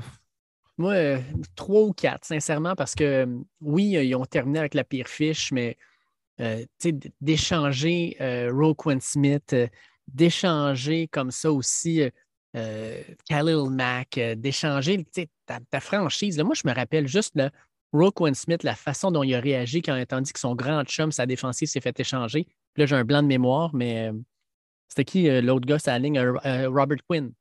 Ouais, Quand Robert Quinn s'est fait échanger, les là, choses, ouais. Oui. de voir Roquan Smith brailler dans une conférence de presse quand il l'a appris parce qu'il vient de se rendre compte que non seulement il perd son grand chum, mais il reste tout seul pratiquement sur cette défensive-là. De voir comment on a littéralement dilapidé une- la seule unité qui fonctionnait bien. Là. Tu sais, les- la défensive des Bears, ça marchait bien. là. Euh, c'est l'attaque qui ne marche pas. Fait que non, j'ai- j'ai pas vraiment aimé la façon qu'on a fait euh, ça. Puis là, ben, il faut reconstruire la défensive au complet. Puis on a tellement de trous en offensive aussi que euh, c'est une job qui va prendre des années et non pas un off-season. All right. Bengals contre Ravens. Victoire des Bengals qui devaient absolument gagner ce match-là. Ils l'ont gagné parce que ben, de l'autre bord, on avait Anthony Brown, le corps arrière des Ravens. Tony Brown, très populaire dans sa famille. Oui, ouais, ancien corps arrière d'Oregon, 19 en 44 pour 286 verges et deux interceptions. Et Euh, beaucoup, beaucoup, beaucoup de garbage time là-dedans. Oui. Mais, hein. Fait que les deux équipes font les séries. On n'analysera pas trop ça parce qu'ils vont rejouer l'un contre l'autre cette semaine. Fait Exact. qu'on va pouvoir analyser ça bien plus de façon bien plus détaillée sur le match de série que sur le match qui valait, qui, tu sais, qui au final n'a pas valu grand-chose au final. là. Fait que Ben, Ben, Euh, je- ben, bravo, bravo Bengals, tu sais. Mais le jeu du match, le jeu, la célébration de Joe Mixon après son toucher en faisant dire coin flip. Ah, que Ah oui, j'ai aimé ça. Ah. Une claque d'en face à NFL, que c'est Ah oui. complètement ridicule. Puis Je comprends un gars d'être en tabarnak pour vrai, là. Je les comprends vraiment. Fait que euh, non, ils se sont arrangés pour qu'il n'y en ait pas de coin flip. Puis je suis surpris, la NFL ne l'a pas, euh, l'a pas, euh, l'a pas mis à. Ouais, amende, ouais. Ouais. J'aurais pas été En même surpris. temps, ça, le- ça s'est quand même bien passé dans les circonstances avec le fait que les Bills et les Bengals aient gagné là, le, le week-end dernier. là. C'est comme tout reste un peu à la normale. C'est plate pour les Bills là-dedans. Qui auraient pu bon, battre les Bengals et par la suite, ils auraient gagné le tiebreaker avec les Chiefs. Ils auraient donc terminé premier dans l'américaine. Mais en même temps, c'est parce que les Bengals étaient quand même pas mal perdants là-dedans parce qu'ils ont subi clairement les dommages collatéraux en étant victimes de ça, mais pas impliqués là-dedans. Je ne sais pas si vous me suivez. Ouais. Fait que, en tout cas, tout est bien qui finit bien. Puis juste de voir Joe Burrow qui a un cigare dans la gueule après la game, man, ça vaut, euh, ça vaut tout l'or du monde. Là. Ah, il était est Joe. Burrow. Puis je l'aime encore plus à partir d'aujourd'hui. Il a passé au podcast de Colin Coward. Puis euh, ils ont demandé, selon toi, c'est qui le meilleur demi de coin de la NFL en ce moment? Mais dit pour moi, c'est euh, Pat Surtain des Broncos. Oh que oui, mon Joe Burrow, tu connais ta ligue. solide, solide. Hey, on continue ça avec euh, les équipes du classement dans, dans le sous-sol. Texans contre Colts. On va se le dire, là, cette rivalité de division-là est la plus serrée de la Ligue. Je vous rappelle que les Texans et les Colts, premier match de la saison, font une nulle 20-20, puis terminent la saison avec une presque nulle 32-31. Euh, les gars, je dois vous avouer, là, le Hail Mary de Davis Mills à la fin, excuse-moi, là, mais le corner des Colts, qu'est-ce qui sacrait là, le numéro 23? J'ai jamais vu un gars sauter pour frapper un ballon aussi mal que ça. Tu sais, mal timé son affaire. Genre, il était retourné au sol puis le ballon n'était même pas encore arrivé. Qu'est-ce qu'il regardait? Complètement fou. Je peux t'en nommer un autre jeu que j'ai encore sur le cœur contre les Ravens en 2012 en playoff. Un Ryan Moore qui, qui, a fait, qui essaie de sauter. C'était Jacoby Jones, la Hail Mary de Joe Flacco. Oui, Ils ont oui, le touché. Je me souviens encore parce que c'est ça, ça m'a tué, ça, ce game-là. Ça s'en va en Ouais. overtime. Finalement, les Ravens vont en chercher. Je vous dis, j'ai. De mémoire, je pense que j'ai pété du gyps. J'ai frappé dans le mur de mémoire. De mémoire. Ouais. J'étais pas chez nous. c'est ça le problème. T'as-tu fait la petite job de plâtre pareil après ou ben? Ah non, tu malade. Moi, les joints, je suis mauvais. Ah. Appelle-moi pas non plus, je t'aiderai pas. Mais Ben parlant ouais. de mal timer son affaire, euh, Marcus Williams contre Stephon Diggs aussi à l'époque, Saints Oui. Vikings, il laisse pas sa place. là. On- Oh my god. Tout ce que tu avais, c'était de le pousser. croire. Fait qu'avec Mais, tout ça, euh, les Texans et ben, on en a parlé d'ailleurs, Ah, Smith qui, euh, C'est cool. ouais, c'est cool. c'est cool. cool. C'est cool pour qui, man? Pour les joueurs. Arrête, l'équipe. eux autres aussi, ils veulent avoir Bryce Young dans leur vestiaire la semaine Non, ils s'en prochaine. crissent, les joueurs du first overall pick. Non, non, non, non. Tous vétérans vont te le dire. C'est encore Ouais, mais les vétérans. On s'en foutu du vétéran qui sera pas là l'année prochaine pour les Texans aussi. On s'en balance de ce gars-là qui va passer trois mois, c'est free agent. Là. On s'en calisse de lui. Oui, mais aussi, les, là. les gars se tiennent pareil. Les gars dans la Ouais, chambre, ils l'aiment pareil, Davis. Miles. C'est sur leur chum Ah ouais, pareil. Davis Miles, c'est pas juste parce qu'il y a un coup de girafe qui l'aime. Ils sont pas capables de se rendre à lui. Ils demandent Hey, il pleut-tu en haut? Là? Quel temps qu'il fait? C'est non. fou, hein? À l'entrevue, là, tout de suite, tu non, regardes je le coup. comprends. Je comprends, t'as raison. Puis il y en a, j'ai- il y a un commentateur, j'ai entendu cette semaine à NFL Network, puis bien sûr, un ancien joueur, il disait Mais non, c'est cool pour les Texans. Je comprends, mais on peut-tu regarder aussi l'envers de la médaille? Il n'y a pas un sacrement de fans des Texans pour les peu qui existent, mais qui est content de la situation. Là. Tu t'en foutu Non. de battre les Colts 32-31 à la semaine 18 quand t'es 2-13-1 avant ce game-là? Tu t'en calisses. Tu veux le premier choix, là? C'est Non, non, sûr. non, mais moi, là, je suis persuadé que les Texans, là, c'était comme dans le film Any Given Sunday. Il y avait une photo du propriétaire qui déteste dans le vestiaire, puis il disait on va y faire manger de la merde. Puis euh, je suis persuadé, man. Je, je sais pas, tu sais, on se rappelle Any Given Sunday, c'était la photo de, euh, euh, la propriétaire qui était là, puis il la Cameron déshabillait au fur et à Diaz, hein? mesure. Oui, Cameron Diaz, puis il la déshabillait à chaque victoire. Moi, je suis sûr que le, le propriétaire des Texans, ils ont fait quelque chose à sa photo à chaque game, puis à chaque jeu. Puis ils se sont dit, hey man, lui, il va Mais- manger de la merde, il nous écœure. L'avez-vous vu après la game? C'est Carl McNair, hein, je pense son nom. euh, Oui. le- le- le- Puis sa face, c'était comme. euh, OK, il- il- oh, c'était drôle, c'était weird. Il est-tu content ou pas? Euh, je pense qu'il n'est pas content. Puis son équipe vient de gagner. Non, mais j'espère qu'il n'est pas content, Seigneur. faut comprendre la situation, là. Non, c'est sûr. Pour une Non, mais même franchise. si tu es un ouais. partisan des estrades, tu réagis comment? T'applaudis-tu le toucher, puis le deux points? Comment, c'est quoi tu Ben, fais? tu ris. Moi, moi, moi, je pense que j'aurais ri être présent. C'est pas drôle, Chris, t'as perdu le premier choix! Oui, mais un Hail Mary 4 et 20, pas d'affaire à l'avoir, là, puis tu l'as, puis après tu fais le deux points, tu l'as. mais C'est sûr que tu drôle ris. dans tout ça, finalement. Là. Non, non, non, c'est mais sûr. Sincèrement, là, le... Big fail. Comme les Jets l'année passée. Oui, C'était Trevor Lawrence qui voulait, ils ont fini deuxième, puis ils l'ont pas eu. ils ont terminé avec Zach Wilson, ça a super bien été, hein, Exact. Puis il a sûrement couché avec la femme du propriétaire. tu sais. en plus. Ah non, sérieusement, les Texans, là, celle-là, c'est c'est de l'échapper totalement. Puis en même temps, le propriétaire, là, tu peux-tu juste dire, toi puis ton DG, là, hey, on se ferme la gueule, puis on dit à Lovie Smith qu'il garde sa job. Puis le lendemain de la, de la, de la- de la défaite, là, on lui dirait qu'il la perd finalement sa job. Là. C'est sûr que Lovie Smith était au courant qu'il allait perdre sa job. Là. Ça paraissait dans la façon qu'il calait la game. Euh, Ouais, il y a- mais y que a- il y a ce soit problème. dit ou non, Dave, je pense que Lovie Smith savait pertinemment qu'il n'allait pas être de retour l'année prochaine, anyway. Ouais. Qu'il a Ouais, été averti ou pas la semaine d'avant ou la journée d'avant. Ben, en tout cas, je sais pas, mais Juste ça en le reste quand nommant même- cette année, on savait que c'était une transition, Lovie Smith. Hmm. Lovie Smith. Il avait géré la, la moins bonne défensive de la NFL les- ces deux dernières années, puis le gars, il a obtenu une promotion. Tu sais, c'est- c'est Ouais, puis il, il était mauvais coach en plus quand il était à Illinois dans NCA. tu sais. Illinois. Illinois. Puis, Quel non, mais sérieusement, qui est sorti de là? Illinois? il est parti, puis l'équipe a vraiment bien performé cette année. D'ailleurs, ils ont une couple de gars qui s'en vont probablement dans la NFL l'an prochain. C'est ça qui est fou. Bon, Chris, c'est un cancer, Lovie Smith, là. On pourrait-tu dire la même chose de Jeff Saturday? Mais il y a une belle barbe. Il y a une méchante belle barbe. par. Oui, Ouais. sérieux, oui. Faut Ouais. lui donner. Elle est Ouais. vraiment nice. Mais Jeff Saturday, l'expérience, là, ouh là là là là là là.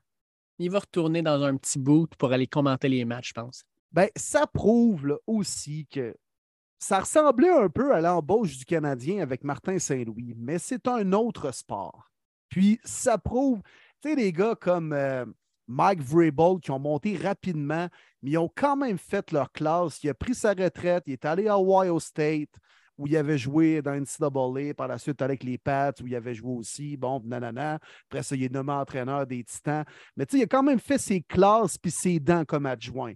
Tu sais, Jeff Saturday, parachuté. Ah ouais, toi, head coach, juste parce que tu es un Hall of Famer des Colts. Ça marche pas. Dans le sport du football, dans une aussi grosse ligue comme la NFL, ça peut pas fonctionner. Faut que tu Mm. fasses tes classes, peu importe c'est quoi ton nom. 100% d'accord. Ah oui, vraiment. Vraiment. C'était assez ridicule, ça, comme en beau.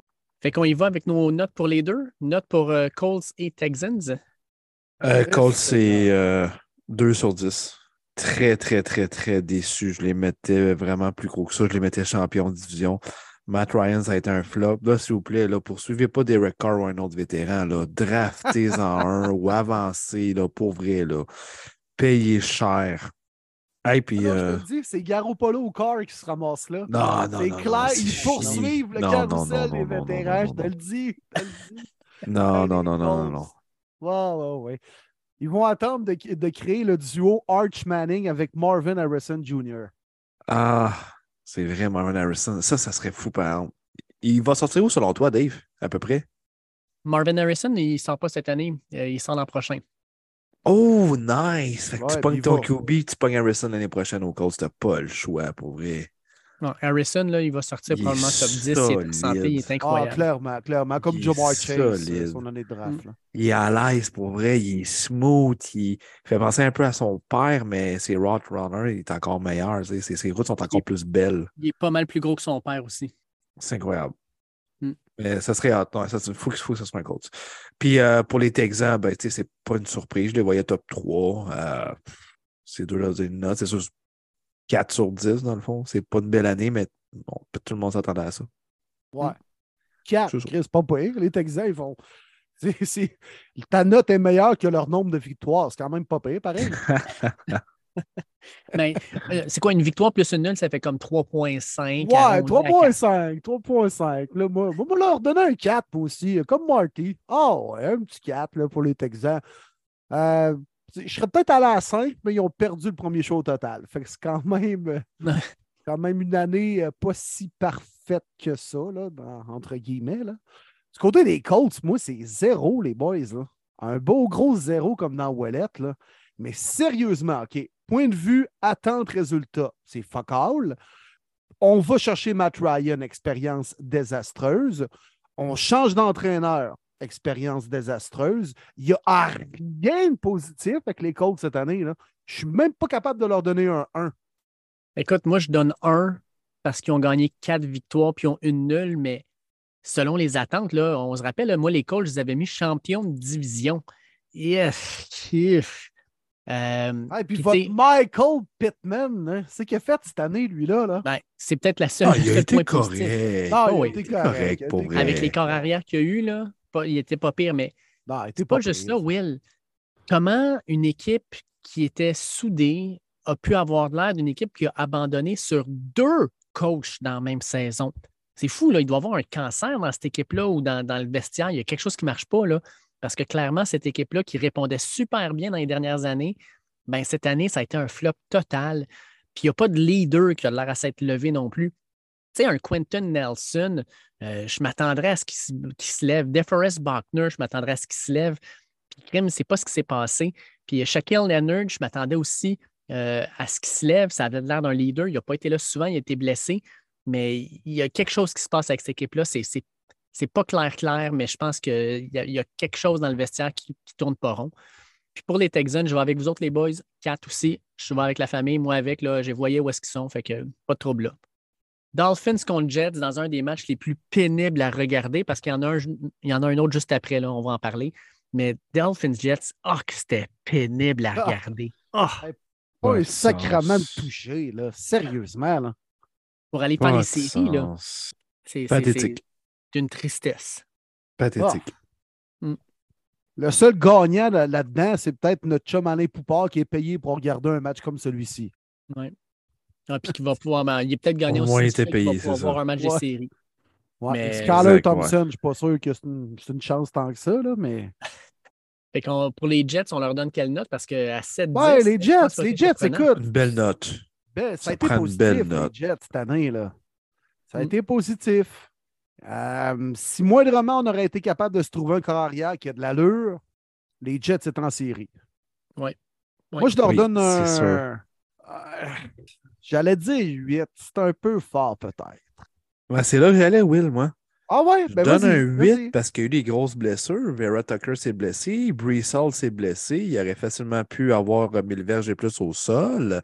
Euh, il y a d'autres morceaux de mémoire sur la O-line s'est blessé. On a joué avec un Mike White que malheureusement avait des tournages de films, fait qu'il ne pouvait pas toujours être présent pour ses coéquipiers. Euh, euh, la paire de CB, on n'en parle pas beaucoup, je trouve, mais a été solide. Sauce Garner d'un bord, puis DJ Reed de l'autre. Euh, beaucoup de joueurs défensifs. CJ Mosley qui est back, ça fait des années que depuis qu'il a les Ravens, c'est plus le All-Pro linebacker du tout. Cette année, il était très, très bon. Euh, J'ai beaucoup d'éléments intéressants. J'ai été surpris de voir la séparation du aussi Mike Lafleur et les Jets, euh, Mhm. qu'on dit dans l'organisation qu'on est déçu qu'il n'a pas été capable de step up Zach Wilson cette année. C'est la raison qu'on l'a coupé. Mais euh, Robert Saleh, les gars l'aiment beaucoup. Je trouve qu'il a fait une belle job. Fait que moi, je donne un 8, honnêtement. T'as raison. M'en va là, moi aussi un 8.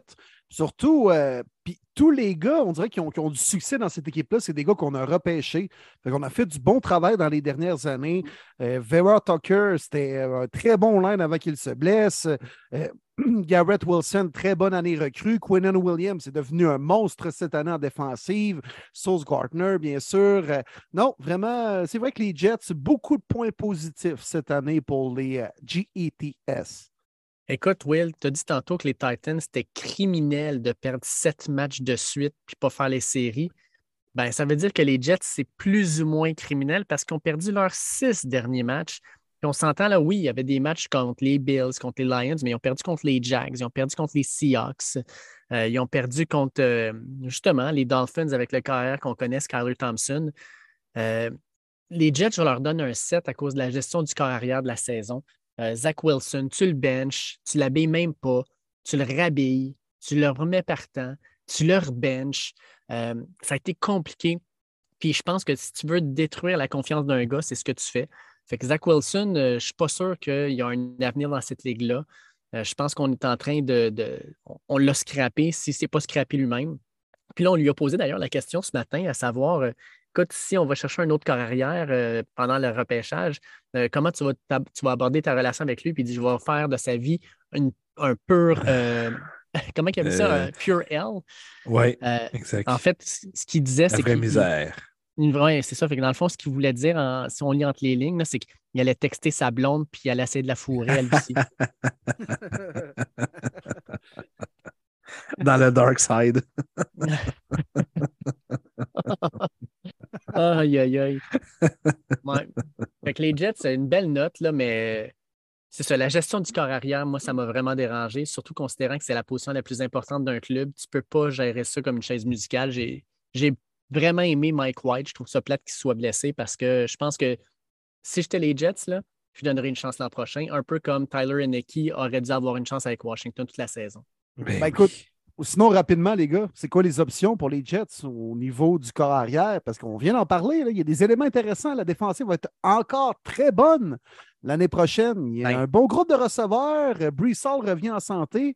Chris, il manque juste un QB pour que cette équipe-là step up jusqu'en série. là. Jimmy G. Jimmy G, la une belle relation avec le. DC, avec Ouais. le, le- le head coach. C'est un, c'est un fit Toyota naturel. Corolla.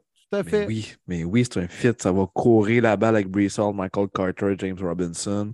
Du play action, grosse def. Man, la Toyota débarque dans l'Est. On pourrait même aller la voir. Yes, oh, sir. on s'en va là jusqu'en Camery pour aller voir jouer la, la Corolla. Oh là là. Mais Non, mais côté vétéran, je pense que c'est la choix. meilleure option. Pour de vrai. Côté Ouais. vétéran, c'est Jimmy G, puis c'est pas vrai qu'ils vont en drafter un autre. Je crois pas à ça. Carr? Non, Non? Non. Je le crois. Ben, c'est pas mauvais, mais je pense pas. Jimmy G tombe agent libre, t'as pas de pic à donner. Je pense pas. Ouais. Puis, il en puis pour vrai, je pense pas qu'ils pense qu'ils sont vrais en disant qu'ils veulent pas abandonner Zach Wilson. Euh, je pense pas qu'ils vont le trader cette année. là. Ils vont lui donner une autre année, voir euh, son caractère et tout ça. Fait que moi, je pense que ça va être Jimmy G. Je parlais, euh, quand j'ai parlé de ce match-là, que c'était l'un des pires de la semaine, mais le pire, c'est Panthers contre Saints. Tabarnouche, les deux équipes n'avaient pas de l'air pas de l'air d'a- d'avoir le goût d'être là. Ça finit 10 à 7 pour mes Panthers. J'ai bien dit mes Panthers. Panthers, Euh, mon Dave. Oui, oui, mes Panthers. Écoute, euh, 10 à 7. C'est ces Panthers-là, c'est mes Panthers qui ont fait que mes Lions ne sont pas en série, tabarnouche. Euh, si on avait gagné ce match-là contre les les. Panthers.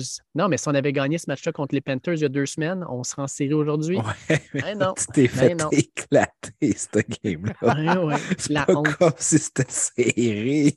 Ils Ah ont ouais, ground and pound, ils ont couru 300 verges sur toi. Ah, c'est triste, Pas que sérieusement. Derrick là. Henry, de Dante Foreman, puis Dante Foreman. Juba Aïe. Bird. hey, Foreman, il flippait des burgers chez Burger King il y a deux ans. Il a Puis là, couru il 300 traverse les lions. C'est Au moins, Dave, honte- t'es mi-figue, mi-raisin. C'est ces deux équipes qui jouaient contre. Fait qu'au Ouais. moins, il y en a une des deux qui allait perdre, mais il y en a une des deux qui allait gagner. Ouais, La lui, a un gagné. 20-20, là, tu sais. cochonnerie. Puis, hey, c'est encore plus honteux, mettons. Pour... jinxer par tes propres Panthers, dans le fond, Dave. C'est malade. Ah, c'est Tu malade. voyais en tu sais. série au début de l'année, puis finalement, c'est eux autres quasiment qui t'enlèvent la possibilité de voir les Lions bleus jouer du foot en Ah. janvier. C'est. Aïe, aïe, aïe. C'est que le karma fait bien les choses des fois. Mais, hein, puis sérieusement, avec les Packers, je serais gêné, man, de savoir que les Panthers ont couru pour 300 verges. Puis toi, tu as fait ce job-là lundi dimanche soir. Là. Aïe, aïe, aïe. Mais revenons à ce match-là. Moi, je n'ai pas vraiment le goût d'en parler. Mais euh, on peut Ben, quand même donner une note aux Panthers et aux Saints qui ne feront pas les séries. Vous y allez où, vous autres? Mais les, juste pour le match, là, les Saints, c'était peut-être l'équipe qui avait le plus de motivation de gagner pour reculer un petit Mm. peu Ouais. au repêchage, puisque c'est les Eagles qui ont leur première sélection. Mais non, trouve le moyen de perdre 17 quand même. Alors, les Eagles vont repêcher dixième au total, Wow. même s'ils remportent le Super Bowl. C'est incroyable, ça. C'est- Quel vol. À quoi qu'il a pensé le DG l'année passée au draft? Je peux pas croire le trade qu'il a fait. Je sais pas si c'était pour Chris Olave de mémoire. Ouais, Le trade-up. pas un mauvais joueur, mais là. Non, mais il te coûte deux choix de first. C'est ça. Ouais. Ça là, vaut pas on- ça. Puis tu avais deux choix de ça de première ronde, puis tu as repêché Penning qui a à peu près pas joué de l'année. Non. Non, qui voulait se battre avec ses coéquipiers. C'est ça, exact. Euh, les notes. Écoute, les Saints, je les voyais en série. Euh, je me suis dit, ah, ils ont décidé de pas reconstruire. Je pense que Winston, ça va fonctionner. Beaucoup de vétérans, dernier last push. Euh, je suis déçu. Je suis déçu. Moi, j'ai avec un 5 sur 10. Il y a eu quand même beaucoup de blessures. Mais j'ai pas aimé la gestion de Dennis Allen. Puis je suis surpris qu'on ne l'ait pas mis dehors. On dit qu'on lui donner une autre année. Il est vraiment déjà sur le hot seat pour moi pour le week 1 2023. Euh, puis pour les Panthers, je m'attendais pas à une grosse saison, c'est ce qui est arrivé. Euh, Steve Wilkes, par exemple, a quand même euh, rapatrié cette équipe-là suite à l'échange de Christian McCaffrey. Euh, quand même bien fait, je trouve, mais c'est rare en maudit que tu vas donner euh, le poste en plein à ton coach intérimaire. Donc, je serais vraiment surpris qu'on va l'embaucher pour 2023. Euh, les Panthers, je suis ni froid ni chaud, si on peut dire. Fait que je vais aller aussi pour un 5 sur 10. Tu sais, Ouais. les deux équipes cette année ont, ont, ont jonglé avec leur corps arrière. Tu n'as jamais de succès quand tu fais ça. Euh, Ouais. les Panthers commencent avec Baker Mayfield. Ah, finalement, ça ne marche pas. On envoie PJ Walker. Ah non, il se blesse, ça ne marche pas. On envoie Sam Darnold. Les Saints, on commence avec Winston, il se blesse, on met Dalton, il peut revenir, on garde le rouquin sur le terrain quand même. On a tourné en rond avec nos corps arrière, c'est pour ça qu'on n'a pas eu de succès du côté de ces, deux équipes-là. Moi, euh, moi, les Saints, je trouve ça encore plus décevant que les Panthers parce que, comme toi, Marty, je les voyais en série. Quand même, sur papier, des éléments intéressants. Ça ne s'est pas matérialisé sur le terrain. Euh, 4 sur 10 pour les Saints, puis euh, 4 sur 10 aussi pour les occupants, dans le fond. Pour les Panthers, euh, moi, j'ai voyé en série. C'est vrai, c'est une équipe surprise, je pense. Ah, ouais, c'était Oui, mon équipe surprise. vrai. Le pire, c'est que ça, ça aurait pu cochonnerie. Il n'était pas si loin que ça de la tête de la division. Là. Ah ouais, Euh, mais là, arrête. Là. Ça, c'est pas cher. Pareil, les Buccaneers qui font une série, mais pas les Lions. Ah, regarde. Hey, ah, ça, là, écoute, je voulais qu'on en parle. Ouais, On va Ben, en parler tantôt. Ah, c'est ouais. pas, c'est Ah, pas juste que les. Lions ne font pas une série. Les Bucks qui ont la fiche qu'ils ont eue, là, puis ils vont recevoir un match des séries. Puis Ouais. ils reçoivent une équipe là, qui a été. tu sais, ils ont mal fini, mais ils sont 12-5, les Bucks, là, les, les, les, les, les Cowboys. Cowboys. là. Puis, euh, crime, euh, ils doivent se déplacer puis aller à Tampa pour jouer contre cette équipe-là. Sincèrement, c'est- c'est c'est honteux. Non, écoute, Mais- les Bucks, même si tu comptes leur victoire après saison, je ne sais même pas s'ils en ont 12. là. Ouais, exact. Ah, c'est fou. Euh, Les Panthers, écoute, pour moi, c'est une déception. Fait que c'est un 4. Euh, Matt Rule a été une déception complète. Moi, je m'attendais à quelque chose de bien. Je m'attendais à ce que Baker rebondisse. Il a rebondi, mais vers les poubelles. Euh, fait que ça, ça n'a pas bien viré. Puis pour les Saints, moi, je leur donne un 3, mon Will, parce que sérieux, tu as Taysom Hill sa main, puis tu ne l'utilises pas, puis tu préfères Andy Dalton. mais Qu'est-ce que c'est ça? Qu'est-ce que c'est ça? Le couteau suisse par excellence de la NFL qui est laissé sur le banc. Tu préfères avoir un Rocket, euh, une, une- Le Red Rocket. Ouais. Hein? décevant. On est loin de Rocket Richard avec le maudit Dalton.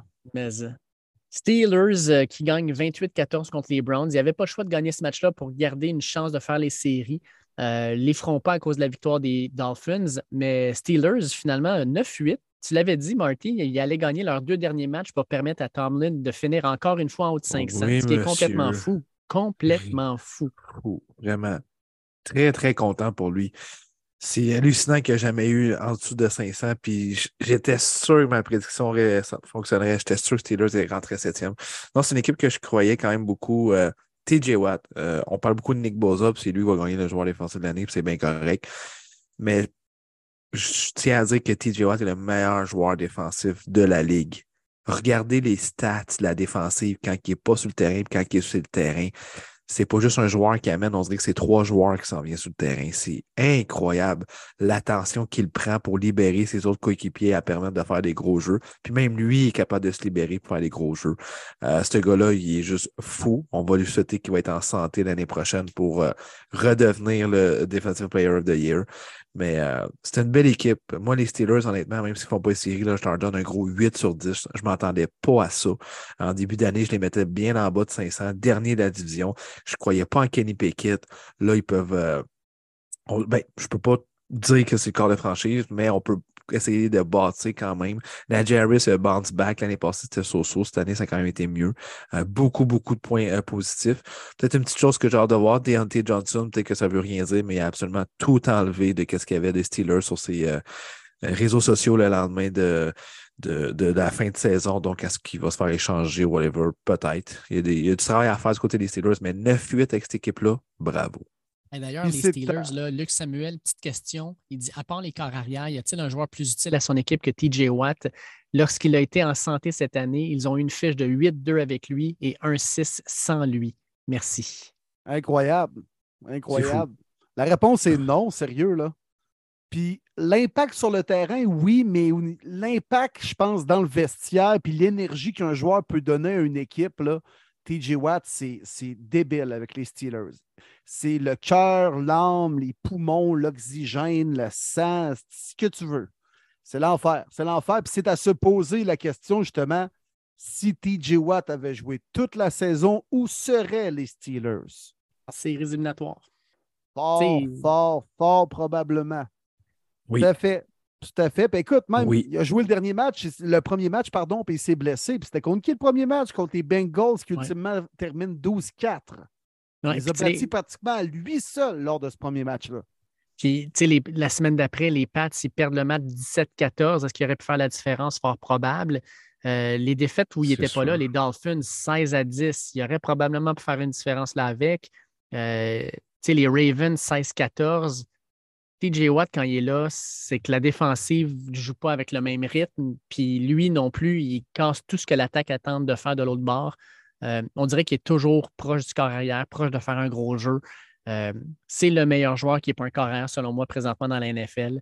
Euh, Puis ça, ça fait deux ans d'ailleurs que c'est le cas parce que l'an dernier, il était complètement fou aussi. là. Les Steelers, deux moi, je donne. Ben, tu t'es prêt à passer à autre chose, Dave, déjà? Non, non, ça, je m'en allais dire qu'est-ce qu'on donne comme note aux deux équipes? Ah, OK, OK. Ben, moi, je donne euh, 7 sur 10 aux Steelers. Beaucoup de choses positives. George Pickens, excellente première saison.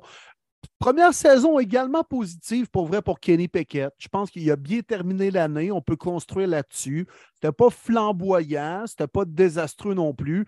Pas prêt à dire que c'est vraiment l'homme de la situation pour les prochaines années à Pittsburgh, mais il faut qu'il ait sa chance comme il faut. quelques petits trucs à améliorer comme la O-line et compagnie, mais la fondation est là chez les Steelers en partant par Mike Tomlin. Euh, mais euh, c'est ça. C'est une belle organisation, les Steelers. Je vais apporter un bémol par contre. Vous avez vu le jeu de Chris Wormley, les gars, euh, mm. qui célèbre un sac en recevant le RCR. on va se le dire que c'était de mauvais goût et déplacé à joie le vert. Et les mots sont faibles. Ça y est, come on, man. Sacrement, à quel point tu es un sans-génie, là. Tu, ne comprends, comprends pas du tout, euh, comme les circonstances. C'est en, même temps, ce match-là, que le match des Bills. Simonac. Euh. Non, non, c'est pas fort. C'est pas fort, là. Je pense qu'il ne faut pas inclure tout le monde dans le même bateau, là. Pas sûr que Mike Tomlin, en partant par lui, était bien fier de voir ça.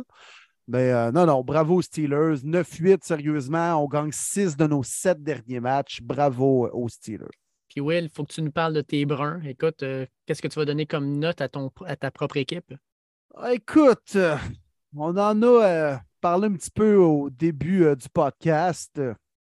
M'attendez pas à grand-chose. C'est sûr que c'est une année de transition, sachant tout ce qui allait se passer avec Deshaun Watson après la transaction. Puis ça a été long avant que la fameuse décision tombe, à savoir combien de temps qu'elle allait être suspendue et tout ça. Jacoby Brissett a très bien fait dans les circonstances.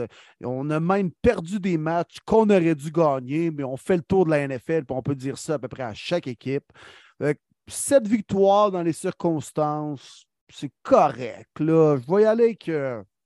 parce que j'étais un peu sévère, j'allais donner la note de passage, mais je vais y aller avec 5 sur 10. C'est correct sans plus.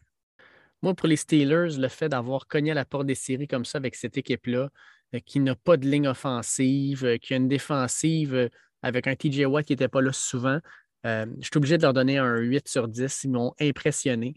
Puis je pense que c'est une équipe qui va, dans le futur, si on continue à bien repêcher, puis non seulement ça, mais à combler des trous, ça pourrait être une équipe qui, dès l'an prochain, va se battre encore une fois pour peut-être la tête de la division. Pour ce qui est des Bruns, moi, je vais leur donner un 6, mon Will. Euh, je trouve que c'est une équipe qui s'est bien battue, euh, qui a connu des hauts, des bas, sincèrement. Euh, moi, quand je les ai vus à Miami, c'était un bas, clairement, parce que ça m'a viré pas à peu près. Mais je trouve que c'est une équipe qui s'est ralliée derrière ses leaders, en particulier un certain Garrett, Miles Garrett. Mais en même temps, Crime, il y, a un problème de leadership dans cette équipe-là. Je regarde ce qui s'est passé avec Jadaven Clowney. Euh, c'est pas génial. Je pense qu'il va falloir qu'on fasse un petit ménage. Euh, puis on va devoir aussi voir si Deshaun Watson euh, va être capable de s'améliorer pour justifier un contrat absolument énorme. on savait qu'il s'en venait. Puis je te dirais que je ne suis pas sûr que Jacoby Brissett était moins bon que Deshaun Watson dans, dans, ces matchs. Là. Ça, c'est pas vrai, par contre, là, pour avoir regardé chaque jeu et chaque snap de Deshaun Watson. Ah, tu vois vraiment une grosse différence? Oui, ben oui, ben oui. Tu vois que le gars n'a pas le même potentiel. Mm.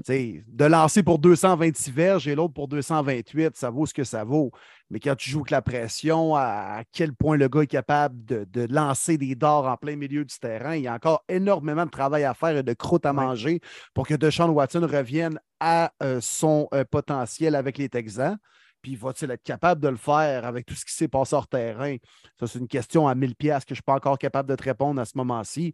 Mais tu sais, le gars est arrivé en fin de saison, il n'a pas eu le temps de pratiquer, pas eu de camp d'entraînement. Tu sais, il faut y laisser le temps. Faut y laisser le temps. La vraie évaluation de Sean Watson, ça va être l'année prochaine. Ça va être carrément là qu'on pourra se faire une tête. Je suis 100 d'accord avec toi. On a ensuite le match des Broncos de Marty qui remporte ça 31-28. Marty, Marty, je veux l'entendre, moi, sur les Browns, par contre. Là. Ah oui, Marty. Oui, c'est vrai. J'ai juste donné ma note sur les Steelers. Um, pour les Browns, je vais y aller avec un 6 sur 10. Euh, j'avais prédit pas mal une fiche comme ça, 7-10 cette année. Des éléments intéressants. Euh, J'aurais voulu avoir plus de Deshaun Watson, par contre. Je peux comprendre qu'il n'y a pas eu tant de reps, puis ci, puis ça. Euh, des gars comme Jared Stidham non plus, euh, Josh Dobbs non plus. Je ne dis pas qu'on était nécessairement meilleur. Ils ont été placés dans des situations autres aussi. Je pense que c'est le potentiel de Deshaun que il était à top 5 QB avant toute cette histoire-là. je m'attendais à avoir plus un style de top 10, top 15. Je ne l'ai pas nécessairement vu, mais encore là, Will, je n'ai pas vu tous les jeux par contre. Mais de ce que j'ai pu voir et lire un petit peu, c'est pas ça qu'on a en ce moment même à Cleveland. Donc, on, a hâte de voir. Puis là, les résultats, il faut qu'ils arrivent maintenant, week 1 2023, ça, c'est sûr et certain. Euh, la défensive aussi, des fois, il y a des petits trucs des joueurs qui ont été un petit peu décevants. C'est pas pour rien qu'on a mis des out Joe Woods, euh, le coordinateur défensif, après trois ans. J'ai vraiment hâte de voir. Je te souhaite Jim Schwartz, honnêtement. Là, si tu es capable de le signer, ce serait vraiment une belle prise, je crois. Euh, c'est pas mal ces raisons-là. Je vois que le 6 sur 10. Nick Chubb a connu une superbe saison. J'ai vraiment hâte de le voir l'année prochaine. Euh, il va avoir encore beaucoup de workload. Euh, ça va être Dearness Johnson, le deuxième running back. Karim Hunt va quitter. Puis euh, Jonathan Clowney, c'est un vrai moron. J'aimerais tellement ça que personne le signe. Amen. Fait qu'on y va avec Broncos Chargers. victoire des Broncos 31-28. On a parlé tantôt Marty en disant que Russell avait connu un autre quand même bon match. Mais moi, je veux aborder ce match-là avec la question de Michael Welsh qui nous dit Salut, guys. Que pensez-vous de la stratégie des batteries déchargées d'envoyer tous les starters, même s'il n'y avait aucun enjeu avec leur dernière game de la saison? En tout cas, ils ont payé le prix fort pour cette game-là. Stupide. Mon mot est simple, c'est stupide.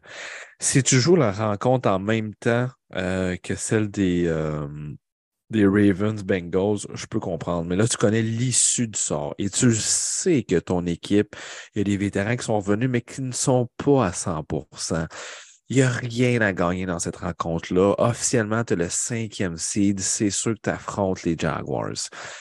À ce moment-là, il me semble tu dis écoute, les gars, réchauffez-vous. Un, deux drives, c'est correct, mais vous restez sur le banc, vous finissez même pas le premier quart. Non seulement ça n'a pas été ça, ils ont joué jusqu'à la fin du troisième quart. Justin Herbert s'est fait cogné, puis il a eu mal, on l'a vu aux ribs. Mike Williams est sorti de la rencontre au deuxième quart blessé. En ce moment même, il ne s'est pas entraîné encore, on est mercredi. Donc oui, il, va, risque de jouer parce que c'est les playoffs, mais il va être questionable, c'est sûr et certain, puis pas à 100% Joey Boza, qui a une année difficile côté blessure, a joué la majorité de la rencontre. C'est pas nécessaire. Pour vrai, Brandon Staley, là, il y a beaucoup de rumeurs qui le disent. S'il perd en fin de semaine, là, même si on fait les séries, il devrait se faire mettre dehors puis c'est très, très possible que ça l'arrive. J'ai beaucoup de misère avec sa gestion. Euh, depuis l'année passée, le clock, les time-out, puis là, cette situation-là de blessure, pour moi, c'est inacceptable. Euh, qu'est-ce qui me fait un petit peu rire, c'est que les Broncos, qui sont pas mal inférieurs cette année, ont connu mal leur meilleure rencontre. Puis c'était contre la bonne équipe des Chargers, on peut dire, la majorité du temps. Russell, ça a été sa meilleure game, sans contredit. Euh, Jerry Judy aussi a connu un gros, gros match qui a été joueur offensif de la semaine aussi. Que je suis content pour lui que c'était pop cette année. J'ai vraiment hâte de voir 2023. Euh, mais pour répondre à ta question, Dave, stupide, c'est le seul mot que à dire j'apporte moi un petit bémol parce que moi, j'aime ça personnellement, des équipes qui arrivent en série avec un momentum. Puis les Chargers, ça allait bien dernièrement. Je pense qu'on a gagné cinq de nos sept derniers matchs. Euh, on joue peut-être notre meilleur football de la saison où ça comptait le plus. Cette équipe-là, ça a été long avant qu'elle se mette en marche. Puis de faire commencer tes partants peut-être pour les deux premiers quarts, pour qu'ils gardent le rythme, puis qu'il y ait une vraie semaine de pratique et tout ça, pour pas trop perdre la cadence avant la, vraie saison et tout ça. Je déteste pas ça, mais en même temps, clairement, on les a gardés trop longtemps sur le terrain, nos partants, puis ça a fini par nous coûter cher. Donc, à ce niveau-là, on aurait peut-être, oui, faire jouer Boza, Herbert et compagnie en première demi, mais on aurait dû les sortir plus rapidement. Et surtout, Staley, parce qu'il n'en est pas à sa première mauvaise décision prise. C'est ça l'affaire, mettons. Là. Fait que ça s'est tourné encore une fois contre lui. Puis c'est clair qu'avec le recul, c'est une décision de cave. Puis cette année, les blessures, les Chargers ont fini premier avec 53% du roster qui a été blessé. c'est énorme. Tu le sais que tu es une équipe qui n'est pas en santé joue pas avec le feu. Exact, carrément. Puis la seule bonne nouvelle pour les Chargers, ça a été cette semaine qu'on a vu Russian Slater qui est euh, sur la liste de retour de la, IR. Euh, il ne jouera probablement pas cette semaine, mais si jamais les Chargers devaient gagner contre les Jags, il pourrait être disponible dans une semaine et demie. Puis ça, ça pourrait être un méga boost à une équipe qui a une ligne offensive qui a été plutôt passoire cette année. Pour tes Broncos, mon Marty, tu donnes quoi comme euh, note sur 10 cette année? Un 4 sur 10, voire même un 3 sur 10. Euh, oui, 3 sur 10. C'est épouvantable. C'est le pire scénario qui pouvait arriver à Denver, qui donne le troisième choix total à Seattle. C'est vraiment atroce. Euh, les dernières semaines paraît mieux pour Russell, mais ça a été une année catastrophique. Euh, je pense que si on est capable vraiment de, le faire comprendre, d'avoir le coaching staff aussi pour dire que tu es un improviseur, tu es un scrambler, sors de la pochette, tu fais des belles passes, tu es capable de courir, de faire des belles passes on the run, c'est ça qu'on veut. Euh, on, te paye cher, on te paye très cher. Donc, euh, c'est plate, mais je me fous du futur que ça se peut que tu l'argent à marcher à 60 ans. C'est maintenant qu'on a besoin de gagner. C'est là qu'on te paye 250 millions. Donc, euh, tu dois être le Ross que tu es. Euh, la défensive a très bien joué. Par contre, là-dessus, j'ai rien à dire. Euh, l'embauche de Nathaniel Hackett a été épouvantable. Il n'a même pas fini une saison au complet. c'est une année perdue. C'est ça qui est plate à Denver. C'est une année perdue. puis les gars, ils vieillissent comme Russell. Donc, il va être rendu à 34 ans, 35 ans. c'est plate. Fait que ça a été vraiment catastrophique. Mais euh, comme je le dis, on a vu des, points intéressants dans les dernières semaines. Jerry Judy, presque 1000 verges. Euh, c'était le fun de voir ça. Euh, puis j'ai quand même excité pour 2023 là, avec tous les plans que le Honor veut faire. Mais pour cette année, c'est catastrophe. Ben, ils ont bien terminé, les Broncos, pour vrai, Marty. Puis il y a des choses intéressantes à construire là-dessus pour le off-season en vue de la prochaine saison. Mais on dirait qu'on s'est rendu un peu acquis le fait que les Broncos, ça a été tough cette année. On en a tellement parlé en septembre, en octobre, que tu sais, là, c'est comme moi, ça passe un peu sous le radar, mais tu sais, forcé d'admettre que ça a quand même été euh, une expérience vraiment désastreuse cette année. on verra pour la suite, mais. Euh, Marty a bien vendu ses choses. Je vais y aller avec un 3 sur 10 aussi. Moi, je vais avec un 2 sur 10, euh, considérant l'embauche de Nathaniel Hackett, euh, Russell Wilson, la façon dont tout ça s'est déroulé, ça, ça, mal viré d'un bord, de l'autre. Euh, heureusement, la défensive a été là cette saison parce que ça aurait été encore plus triste. Et puis les gars, sincèrement, là, Russell Wilson, qui était sur le terrain, puis il voyait les Pray for Tree, est-ce qu'il pensait que c'était pour lui? non. faisait des genoux hauts sur le sideline. Il était prêt. Là. Let's go, c'est à moi. Là. Hey, le ouais, pour moi. Ils savent que j'ai une saison difficile. Je vais leur donner un bon show. Ah ouais. Let's ride, Damar. Let's ride. Et puis moi, là, dans le 2 sur 10, là, le Let's Ride, il fait partie de ça. Sérieux, femme ta gueule, Russell. Non, c'est ça. Les genoux hauts dans l'avion, puis toutes les affaires qui sortaient. Tu sais, les il y a plus de toilettes que de passes de toucher cette année. Tu es comme sacrament. Il ne s'est pas aidé Russell non plus. Là. Hmm. Non, non, ça c'est sûr. On passe Eagles contre Giants. Victoire des Eagles 22-16 dans un match euh, au crime. Les Giants ont failli remonter ça. Euh, mais quoi qu'en même temps, euh, pour les Eagles, quand ils ont vu ce qui se passait dans le match entre les Commanders et les Cowboys et la dégelée que les Cowboys ont reçue, euh, écoute, ils se sont dit, anyway, ça ne changera pas grand-chose, on va l'avoir quand même, notre, number one seed. Ben, il aurait pu le perdre quand même face aux Niners. Si les Eagles perdaient, les Niners gagnaient, c'est les Niners qui passaient premier. Oui, oh, puis c'est devenu serré à la fin. Moi, ça m'a surpris des Giants, surtout avec euh, l'équipe qu'il y avait sur le terrain. Une équipe qui n'avait clairement pas Daniel Jones, qui n'avait pas Saquon Barkley. Euh, crime, les Eagles, euh, il y a une question d'ailleurs d'un de nos auditeurs que je trouve intéressante qui disait euh, Étienne Croteau qui nous demande après avoir gagné par un si petit score contre les backups des Giants, croyez-vous réellement aux Eagles?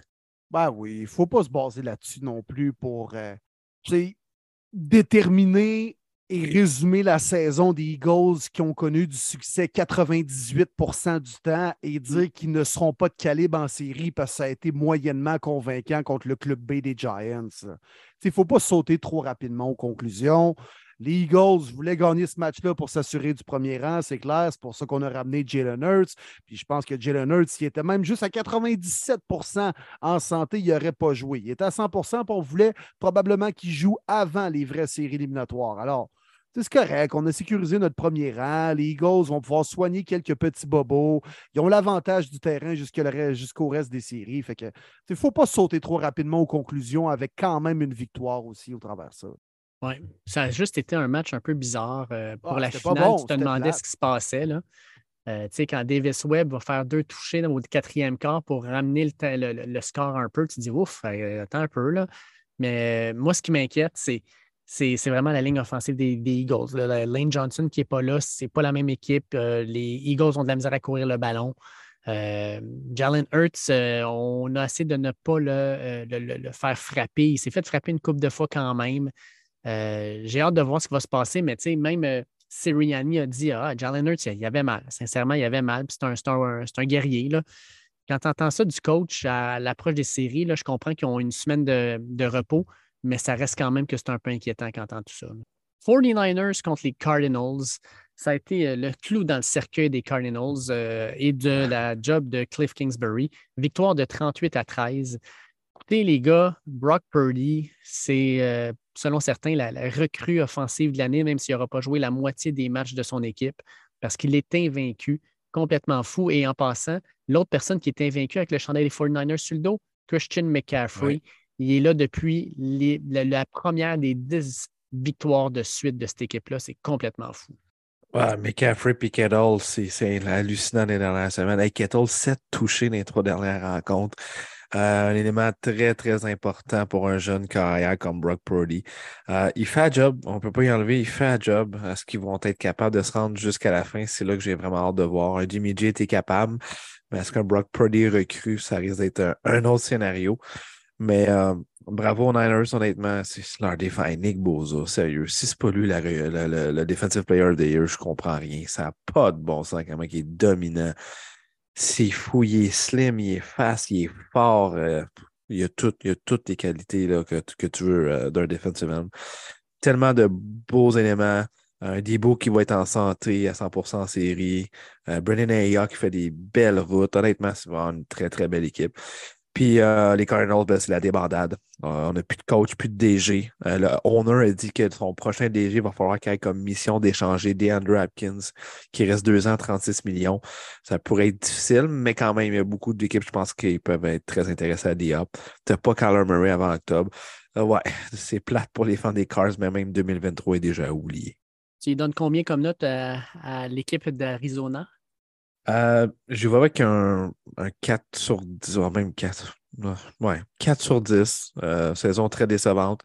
Euh, plusieurs vétérans qui malheureusement, ça c'est terminé leur aventure avec eux. Je viens de parler des Diop, mais il y a JJ Watt aussi qui a décidé de prendre sa retraite. Très beau moment d'ailleurs qu'on a vu en fin de rencontre.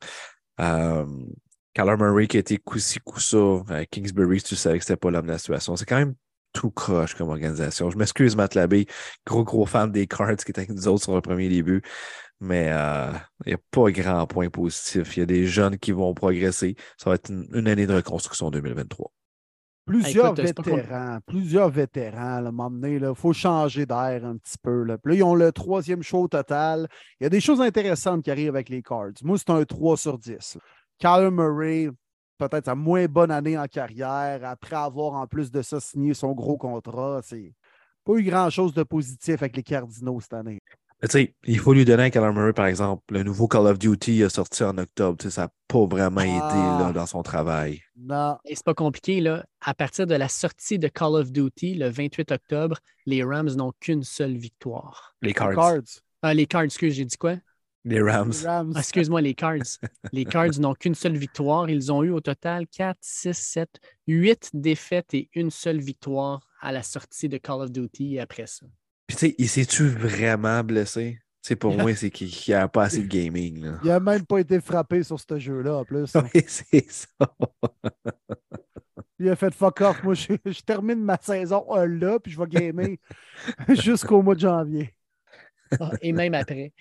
Hey, euh, Diop s'en va. Hey, je m'en crie, je viens de me faire, je viens de remanger une balle dans la tête. Asti, ça me fait chier. Headshot, headshot! Ouais, Will, tu y vas avec quelle note? Les dix mots 3 sur 10. 3 sur 10, ok, parfait. Ouais. Fait que moi, je vais y aller avec un. J'ai le goût d'y aller avec un 2 sur 10, mais quelle déception. Tu sais, c'est. Je ne m'attendais pas à une grosse saison des Cards. Vous le savez, j'aime pas Cliff Kingsbury. Puis j'espérais qu'il perde comme il a perdu cette année pour qu'il perde sa job. C'est plate à dire, mais je l'espérais pour les fans des Cards parce que malheureusement, Cliff Kingsbury a montré à de multiples reprises que c'est pas un, un entraîneur-chef qui est capable de gagner. Euh, il a terminé une autre saison où, euh, en tant qu'entraîneur, son équipe n'a pas été capable de jouer pour au-dessus de 500 en deuxième moitié de saison. Puis quand est-ce qu'on apprend que c'est le plus important de gagner? Mais c'est à ce moment-là de l'année. Il n'est pas capable de faire les ajustements, il n'est pas capable de motiver ses troupes. Puis en passant, là, je ne sais pas si vous avez vu, là, mais dans, euh, dans le Hard Knocks, là, euh, où les cards sont euh, en vedette, ben euh, là, on avait David Block tu sais, qui arrive des Lions de Détroit. Euh, puis, euh, tu sais, après le premier match, là, il, il essaie de montrer à Cliff Kingsbury qu'il est capable de faire des petits trucs de magie. Puis Cliff Kingsbury, là, tu le regardes avec dans un look de comme va-t'en, man. J'ai juste pas le goût de te regarder puis de te voir. Là. ça montre un peu quel genre de personnage c'est. Il y a une très belle Pourtant, maison. euh, une très belle maison. les- il va les- pouvoir en profiter énormément. Ils ont fait un jeu truqué lors du premier jeu avec David Blue, Bluff, Blog. Bluff, bluff, bluff. Ouais. Touché Ouais. de 77 verges de AJ Green, puis ça a été. euh, Ça a été le seul jeu truqué qu'on a fait du match. On l'a sorti le premier, on a fait garde. S'il est pour sortir, on va le faire tout de suite. Là. Exact. Là, les gars, on rentre dans la game qui m'a rendu très émotif. Euh, puis, tu sais, tu disais, Martin, que toi, tu avais fait un trou dans du J-Proc. Moi, ça a passé proche, là, mais vraiment proche. Euh, les Seahawks qui gagnent 19 à 16 en prolongation contre les Rams, j'étais sûr qu'on allait avoir une chance de rentrer en série. Les Seahawks devaient perdre pour que les Lions, aient une chance en soirée.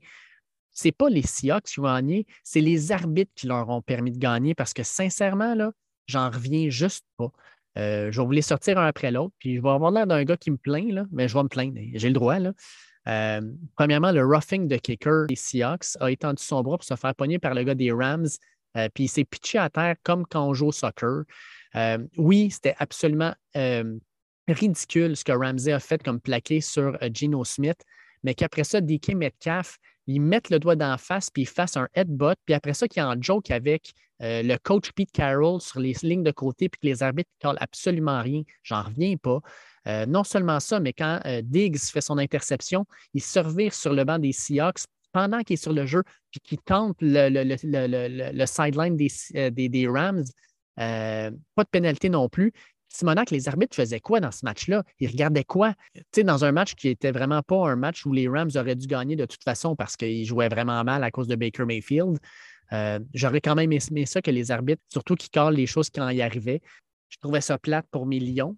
Je trouvais ça plate que la NFL ait fait cet horaire-là de cette manière-là. Ouais. Je trouverais ça vraiment plate que les arbitres aient calé des, des, des affaires de même tout croche ou de, de ne pas les caler. Euh, C'était affreux. Ouais. Ben, tant qu'à ça, là, si vous n'avez pas regardé, il faut quand même donner une note aux Rams pour leur saison. Fait que les Rams ont fait quoi avec ça? 1 sur 10. Hmm. 1 sur 10. Je les voyais euh, se rendre au Super Bowl. 1 sur 10, extrêmement déçu. Euh, Aaron Donald n'a pas été Aaron Donald cette année. Pas du tout. C'est sûr qu'il y a bien des joueurs autour de lui qui n'étaient pas vraiment présents. Leonard Floyd était invisible cette année, pour vrai. Euh, mais Donald, il n'a pas fait grand-chose. On dirait que ça ne tentait pas. Il était vraiment là pour le paycheck. Je pense que toute l'équipe, ça leur tentait juste pas, honnêtement. Même Sean McVay, la blessure à Stafford, la blessure à Cup, il y a eu plein d'affaires. Euh, la O-line était atroce. Même les backups O-line se sont blessés. Non, c'est une année vraiment épouvantable. Une chance qu'on gagne le Super Bowl. Vraiment une chance parce qu'ils flirtent encore là-dessus. Mais honnêtement, il n'y a rien de positif des Rams cette année. Fait que 1 sur 10. Mais en tout cas, on va les remercier quand même pour le, le choix pour les Lions de Détroit. Oui, c'est sûr. Puis pour le, sta- le- le trade de Stafford, que quasiment bien des gens ont oublié, là, euh, tu sais, déjà après, après deux ans, surtout que Stafford n'a quasiment pas joué cette année. Euh, mais les Rams, c'est une équipe qui, en début de saison, était clairement pas, a- avait pas soif de victoire, puis qui avait déjà l'air d'être arrivé, puis avec le sentiment du devoir accompli. Oui, ils ont gagné le Super Bowl l'année d'avant, mais Mahomes repart toujours une saison, le couteau entre les dents, avec le même désir, c'est de se rendre encore une fois jusqu'au bout. On ne le sentait pas chez les Rams en début de saison, même quand il n'y avait encore personne à l'infirmerie. Fait que euh, c'est un fiasco, les Rams. Euh, oui, les blessures, mais on n'a pas été capable de, de compétitionner à un haut niveau. Euh, Moi aussi, 1 sur 10, les Rams cette année. un sur 10 mois avec. Puis, tu sais, ça aurait dû nous mettre la puce à l'oreille quand le coach, pendant la saison morte, laisse entendre qu'il va peut-être prendre sa retraite. Il y a un contrat de télé, finalement décide de revenir. Karen Donald laisse entendre qu'il veut prendre sa retraite. C'est pas s'il veut revenir, a son contrat, il revient. Quand tu entends des affaires de même, normalement, ça devrait sonner une cloche. Puis, euh, ben, c'est clairement pas ça. Puis surtout aussi, on se rappelle, là, même en pré-saison, on entendait parler à Matthew Stafford, il a de la misère avec son épaule, il s'est fait opérer. Puis on n'était pas trop sûr, sérieusement. On était comme, ça va peut-être mal virer, mais ça a mal viré. Fait que c'est ça. Champion du Super Bowl qui finissent 5-12, qui n'auront ni euh, des éliminatoires, ni un choix en première ronde. Ben, écoute, c'est la première fois de l'histoire du Super Bowl qu'une équipe championne termine avec un dossier aussi négatif. Mm. C'est pas rien. Fou, hein? Puis en plus Ouais. de ça, comme tu dis, Dave, ils n'ont même pas de choix de première ronde. Ouais. Non. Ah, t'as vu son Ils ont un deuxième? cap aussi. Même pas sûr qu'ils ont un deuxième. Là. Non. Puis salary cap aussi, ils sont dans la merde. Là. Ils vont voir qu'il y a des gros, gros, gros contrats. Puis il va falloir qu'ils coupent quelqu'un qui va avoir une pénalité, là, comme les Eagles ont fait en trading avec Carson Wentz. Là. Fait que, euh, non, il n'y a rien de bon, les Rams. Pour. Je trouve ça un petit peu poche que McVay est comme bon, on a gagné le Super Bowl, moi je décalisse. Vous êtes dans la merde. Tu sais, le prochain coach, là, c'est vraiment pas hot. Là. J'avoue. Puis euh, il y avait même des personnes présentement parce qu'il s'est fait demander, McVeigh, s'il allait revenir, puis il n'était pas sûr. Puis euh, moi, Ed Cronky, là, le propriétaire, là, je rentre dans, un- dans une pièce avec lui, je ferme la porte, puis je dis, man, tu vas avoir 24 heures pour me donner ta décision. Puis si dans 24 heures, tu ne me l'as pas donné, ben moi, je vais la prendre pour toi, la décision. sais. un moment donné, là, euh, écoute, euh, je te paye assez cher, là, tu, Ouais. peux, tu peux faire ta tête. Vraiment, vraiment. Puis surtout que le coordinateur lui demande Tu penses faire quoi? Il dit Écoutez, boys, j'ai pas de décision encore, mais je vous retiens pas. Puis là aussi, il a déjà accepté la job de aussi à Kentucky. Là. C'est pas une promotion. Là. Puis le salaire va être moins gros. Là. Même maudit job. Fait que là, c'est là que j'ai allumé que non, c'est sûr, mais il revient pas. Là. Ça ne fait pas de sens. Là.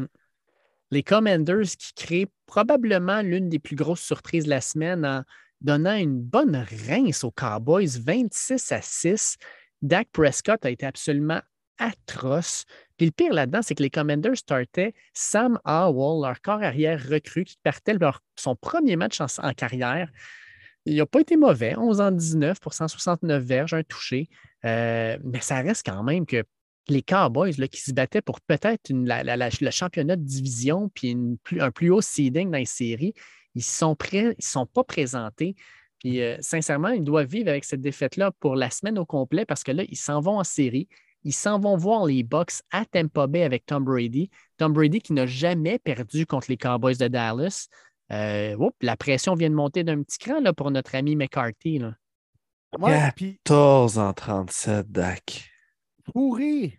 Pourri. Wow. Mais dès qu'on n'est pas capable d'établir le jeu au sol, Dak, c'est pas le même QB.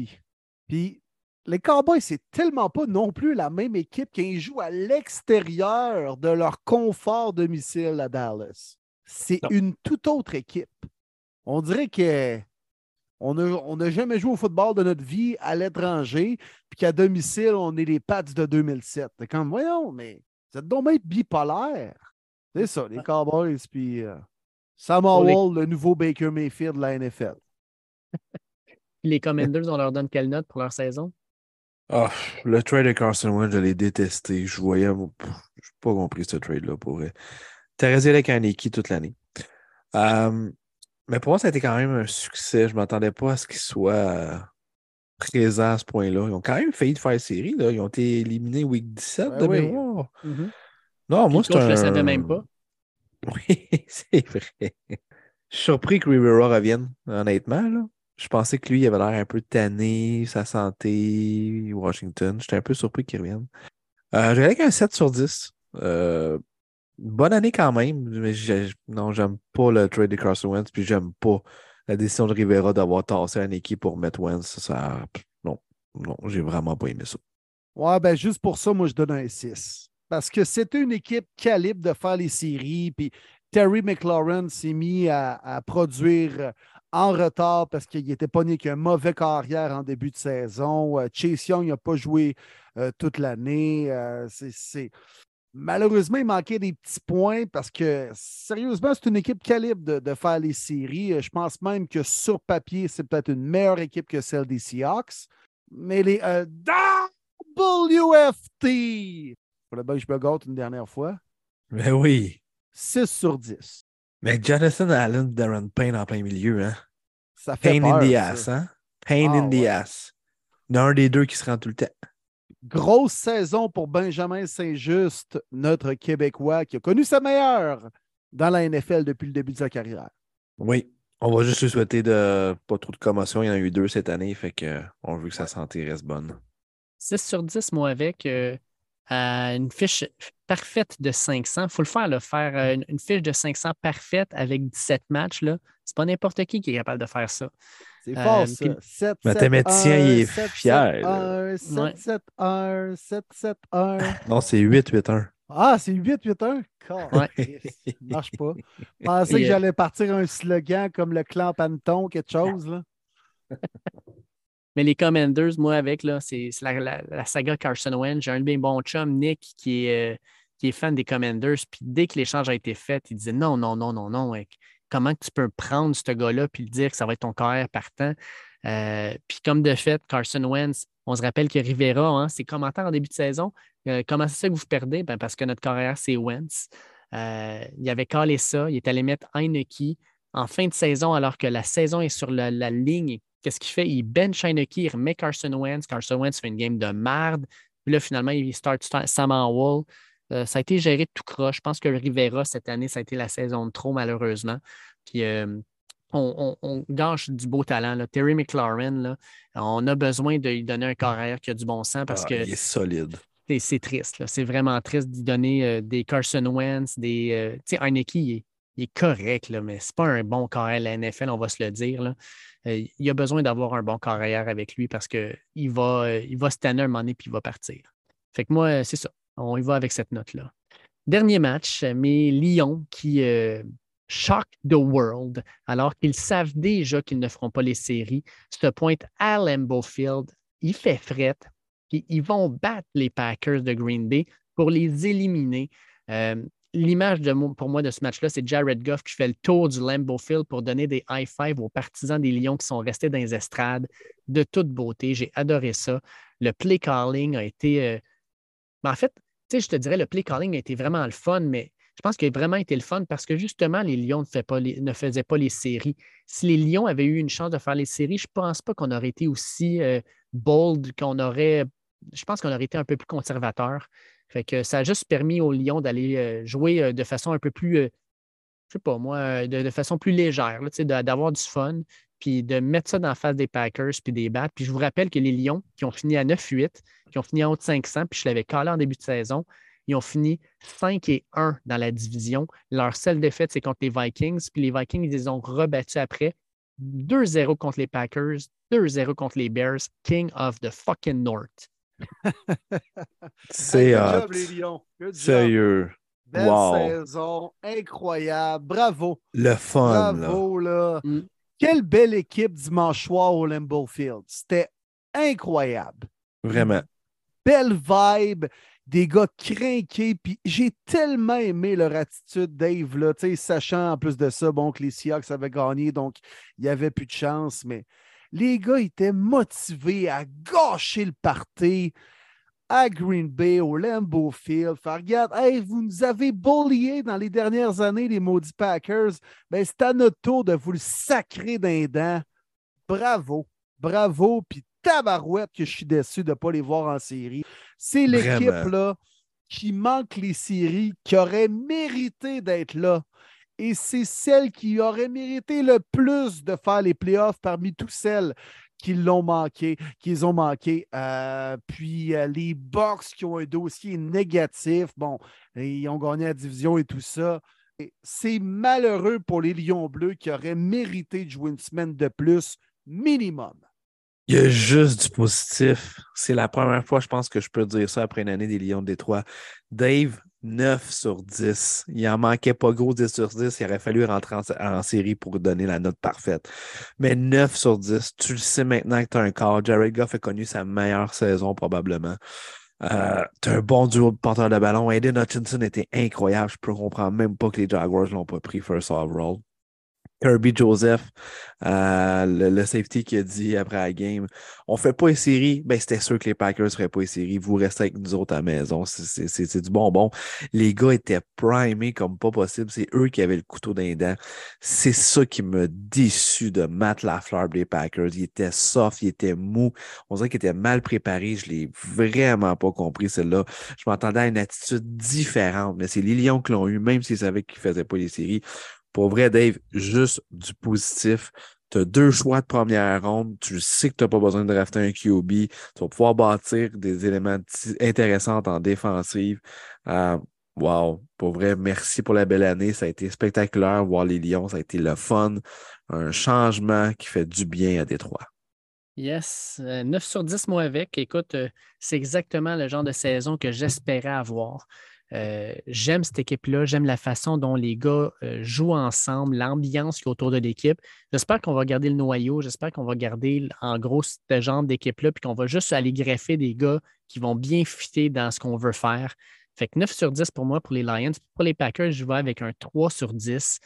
Euh, ils n'ont pas assez proche de faire les séries sérieusement, mais ils l'ont fait en battant des équipes qui n'étaient pas impressionnantes, avec qui ils devaient gagner. Les Packers, c'est encore une fois l'histoire d'Aaron Rodgers, la princesse qui, qui chiale, puis qui chiale, puis qui chiale. Ben, Chris continue à chialer. Sincèrement, l'an prochain, là, ben, prend sa retraite, là, on va juste être mieux parce qu'on va avoir moins de chialage puis meilleur, du meilleur jeu. Euh, Rodgers, cette année, je n'ai pas aimé comment il a joué. Euh, il a l'air d'un gars qui a passé son prime. Puis, tu sais, euh, c'est pas tout le monde qui peut être Tom Brady. Hein. en fait, Tom Brady, il est pas mal un de un. Puis euh, je pense qu'Aaron Rodgers, là, il est peut-être passé par-dessus le sommet de la montagne, puis là, il est sa pente descendante. On, disait que c'est peut-être l'année de Troy Brady, quoi, qu'il pourrait nous faire mentir dans les prochaines semaines. On ne sait pas. Mais Rodgers, c'est peut-être le cas aussi. Là. Puis à la fin, bon, euh, le fait que je ne veux pas euh, swap mon chandail, puis je ne veux pas l'échanger, je vais le garder. Dans le couloir, même vers le vestiaire, le caméraman le suit, il le pousse, prend en accolade son bon vieux chum euh, Randall Cobb. Ça avait l'air d'un gars qui effectue un dernier tour de piste. Ça avait vraiment l'air de ça. Puis c'est le cas, à mon humble avis, c'est peut-être retiré un an trop tard. Puis on va peut-être même moins le glorifier, Aaron Rodgers. Après cette année-là, ils ont fait une poussée en fin d'année. Je pensais vraiment qu'ils allaient gagner dimanche en contrôlant leur sort, situation parfaite à la maison, puis ils ont échoué dans cette situation-là. Ils n'ont que à blâmer, même si je donne tout le mérite aux Lions d'avoir euh, gagné cette partie-là. Mais les Packers, c'est un échec cette année. Moi aussi, 3 sur 10 comme toi, Dave. Puis Aaron Rodgers, cette équipe tourne trop autour d'Aaron Rodgers. Puis quand lui est content, ça va quand même bien. Puis quand lui est malheureux, ça va mal. Je pense que les Packers sont même. Puis malheureusement, ils ont encore les mains parce que c'est. Ils, vont être tributaires de ce que Aaron Rodgers va décider de faire. Parce qu'il est mm. encore signé. Fait que euh, s'ils décident de revenir, ils font quoi? Ils ne peuvent pas le libérer, il va avoir du dead cap. Tu l'échanges. Tu l'échanges où contre quoi? Je ne sais pas. Il euh, faut qu'ils prennent sa retraite s'ils veulent vraiment partir l'expérience Jordan Love. Ils sont encore les mains à cause d'Aaron Rodgers qui contrôle cette organisation-là par les gosses. Et puis pour une dernière fois cette saison, je veux le dire, là, Jamal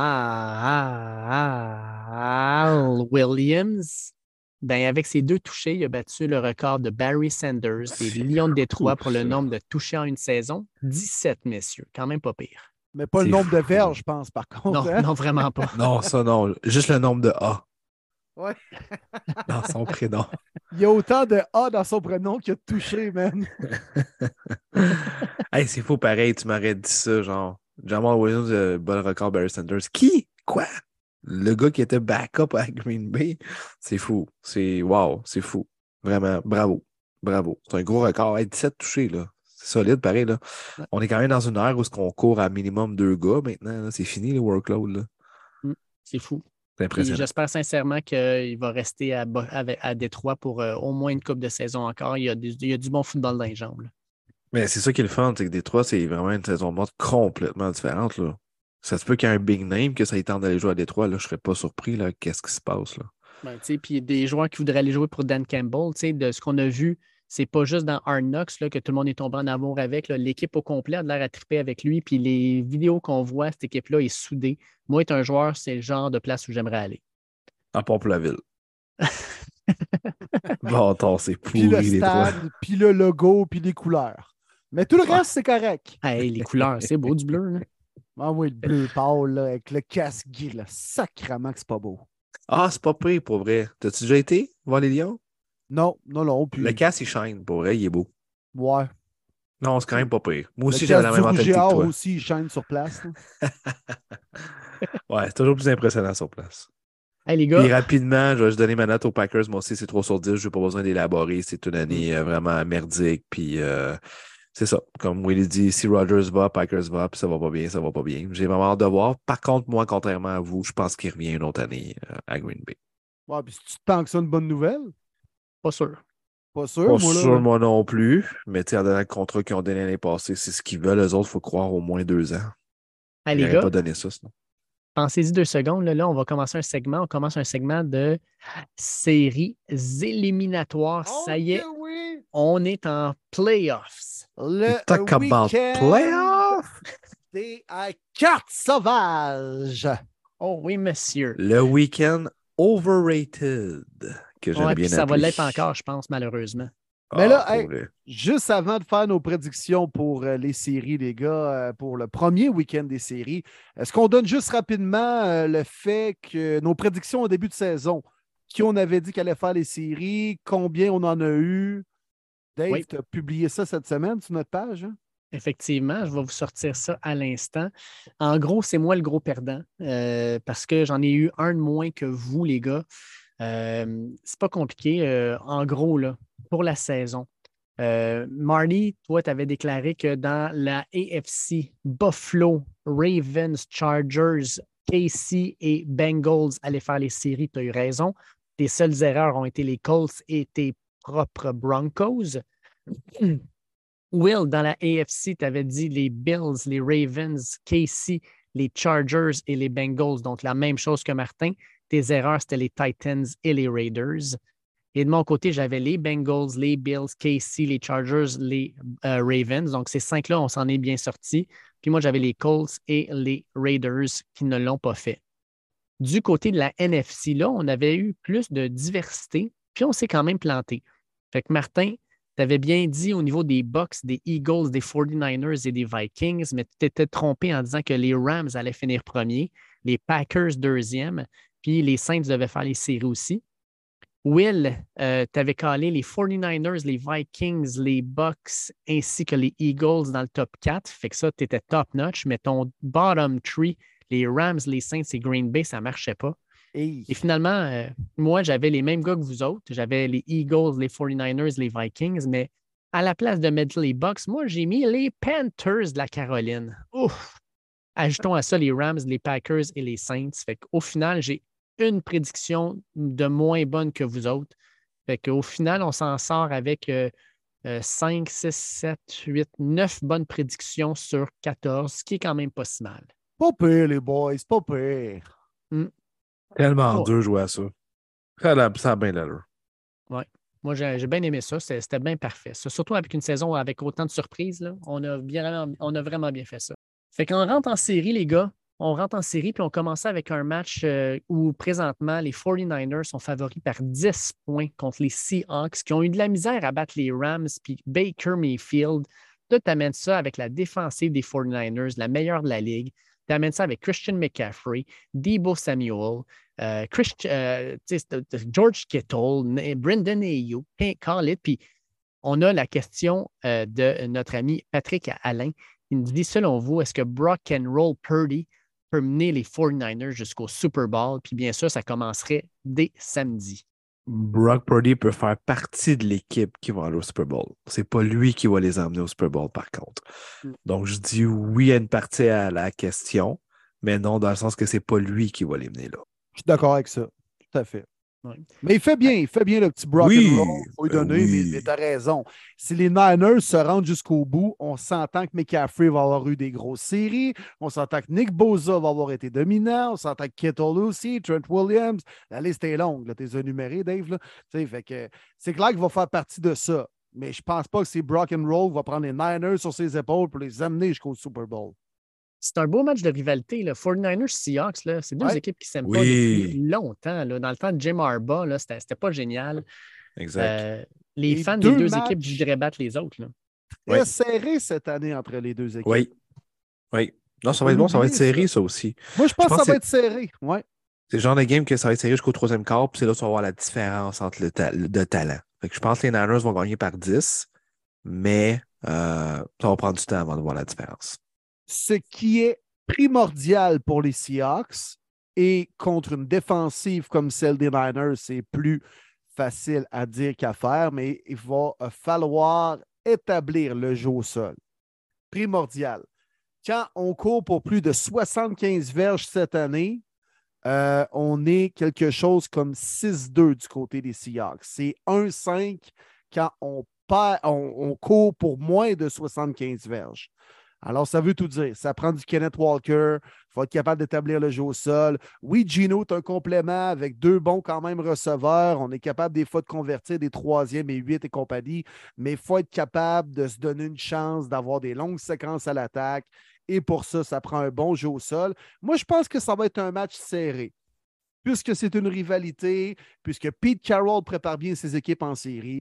Mais les Niners sont trop bien bâtis, puis euh, on joue à la maison. Euh, Nick Boza va créer un revirement important dans ce match-là. Mark my words. Mais les Niners vont gagner un, un genre de 24-17.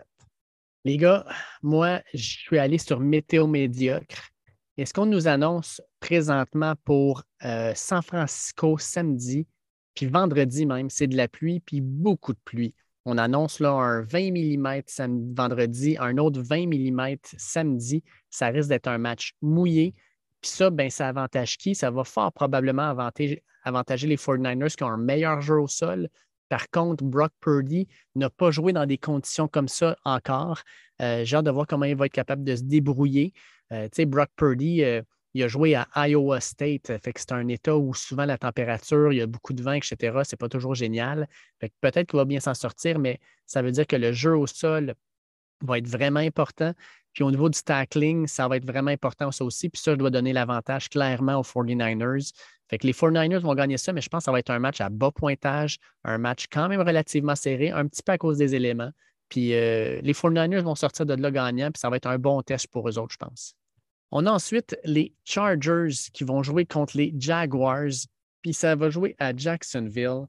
On va avoir les deux plus belles chevelures de la NFL qui vont s'affronter au niveau des corps arrière. Justin Herbert contre Trevor Lawrence. Bien hâte de voir ça. Vous voyez quoi dans ce match-là, messieurs? Euh, écoute, ça peut être un match bizarre.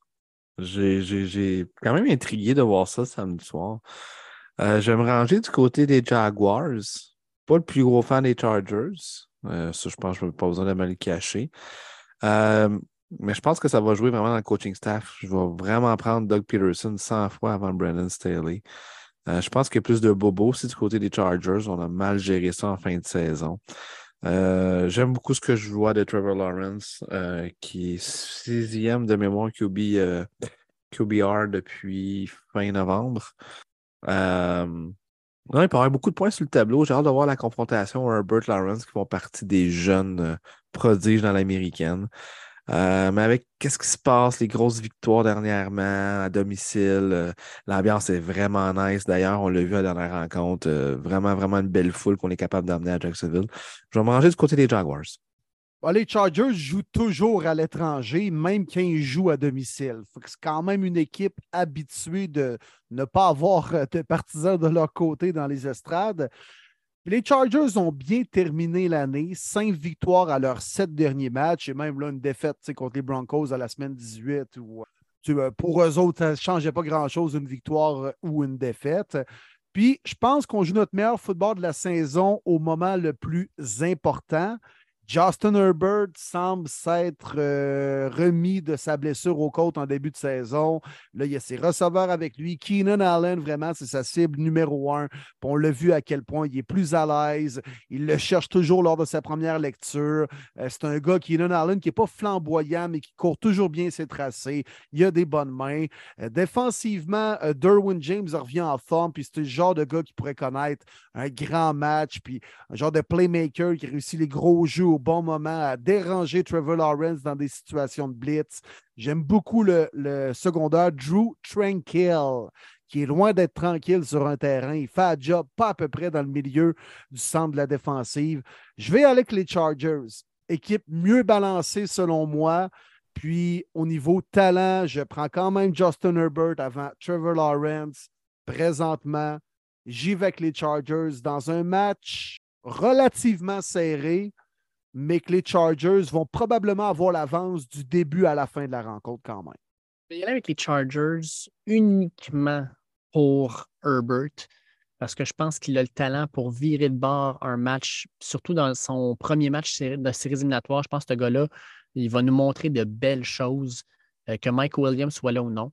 Euh, je pense que s'il n'est pas là, ben Joshua Palmer pourra avoir un gros match.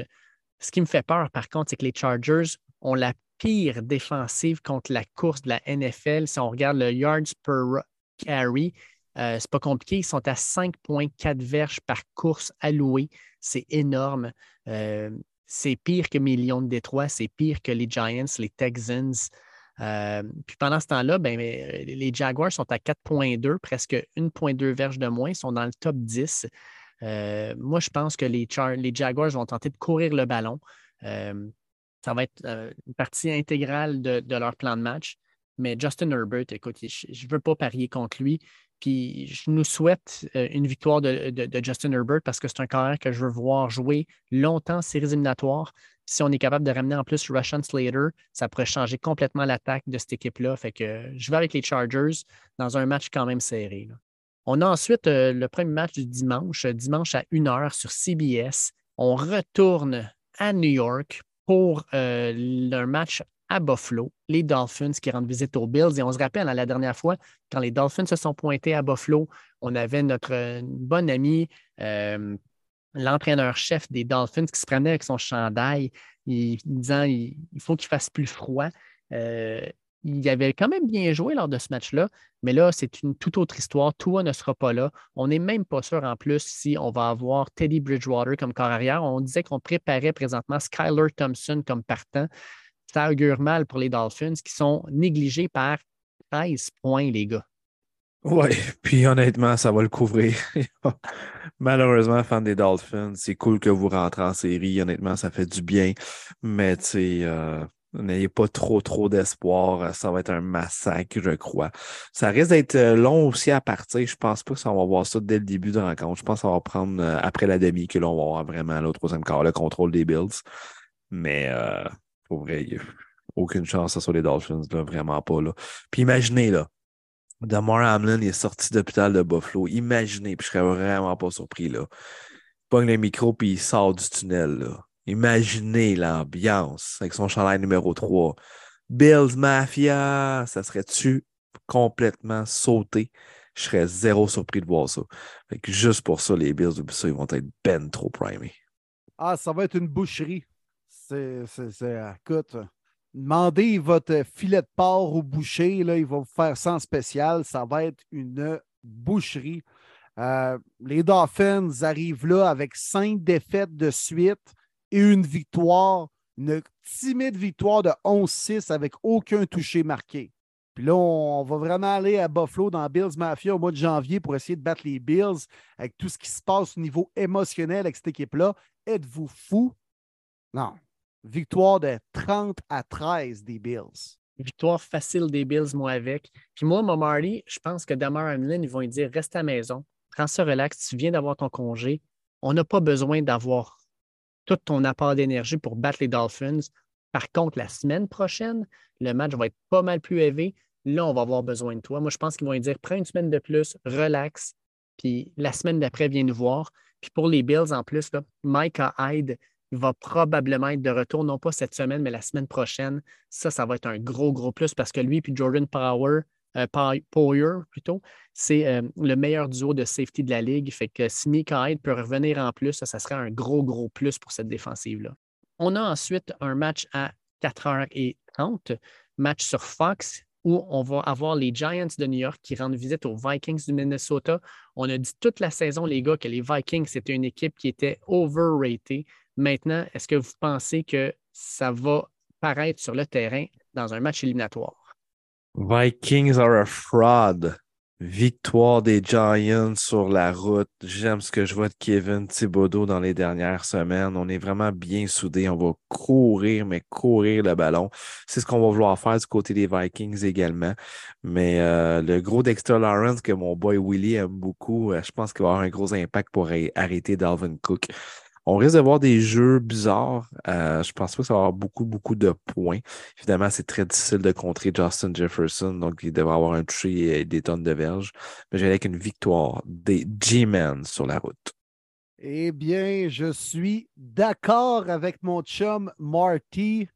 Les Giants se pointent à Minneapolis, Minnesota pour aller battre les Vikings ce ne sera pas du football très élégant, mais efficace, bien manœuvré par Coach Dable. Puis je pense qu'on va avoir des jeux télégraphiés pour permettre à Daniel Jones de courir. On va amener la pression à l'intérieur pour que la pochette se referme et lui, pouf, il va jumper à l'extérieur. On va peut-être même jouer un peu avec cette pression-là venant de la part de Hunter et de Smith. Puis on va établir notre jeu au sol. La O-line fait du bon travail du côté des Giants avec Andrew Thomas, qui est sur l'équipe All-Pro cette année après avoir connu un début de carrière assez tranquille, mais il a explosé cette année. Saquon Barkley aussi. Daniel Jones protège bien son ballon, ce qu'il ne faisait pas en début de carrière. Souvent, il échappait les fumbles. On était capable d'y flipper la balle dans la pochette. Mais là, il protège bien sa balle. Il est tranquille. Il effectue les bons jeux au bon moment. Puis je pense que, comme tu l'as dit, Marty, avec Dexter Lawrence, on va mettre beaucoup de pression. Et que Cousins n'aime pas recevoir de la pression, surtout de l'intérieur de la ligne. Il est désemparé. Il ne sait pas quoi faire. Puis Kirk Cousins, quand il ne sait pas quoi faire, ben, l'habitude, il lance des interceptions, puis il chie l'affaire pour son équipe. Alors, j'y vais pour les Giants dans une victoire serrée 23-20. Les gars, je l'ai dit souvent, mais euh, les Vikings sont, oui, overrated. Je vais quand même leur donner la victoire. Euh, pour vrai, là, les deux équipes se sont affrontées le 24 décembre dernier. Victoire des Vikings 27 à 24 sur, vous vous rappelez, le kick de 61 verges de Greg Joseph. Mais ce qu'on avait remarqué dans ce match-là, c'est quoi? Justin Jefferson, 12 réceptions, 133 verges, puis un touché. Il n'y a personne qui va être capable de le couvrir, Jefferson. Il va connaître, une, euh, je pense, un match vraiment très, très, très, très intéressant. Fait que je pense qu'il va sauver cette équipe-là ça va être un match à haut pointage. Présentement, le over-under se situe à 48 points. Moi, je dirais même over. Euh, je pense que ça va être un match qui pourrait se finir probablement, mettons, 31-28. Euh, euh, mais je vais avec la victoire des Vikings. Je pense que pour cette semaine, ils vont gagner ça parce que j'ai Daniel Jones, oui, il est amélioré, mais j'ai vraiment de la misère à mettre mon argent sur lui encore aujourd'hui. Le match de soirée, c'est un match qu'on a vu il n'y a même pas quelques jours. On a les Ravens qui rendent visite aux Bengals à Cincinnati. On n'est pas sûr de Lamar Jackson. Huntley n'a pas lancé un ballon de la semaine. Lamar Jackson, ça s'enligne très mal pour lui.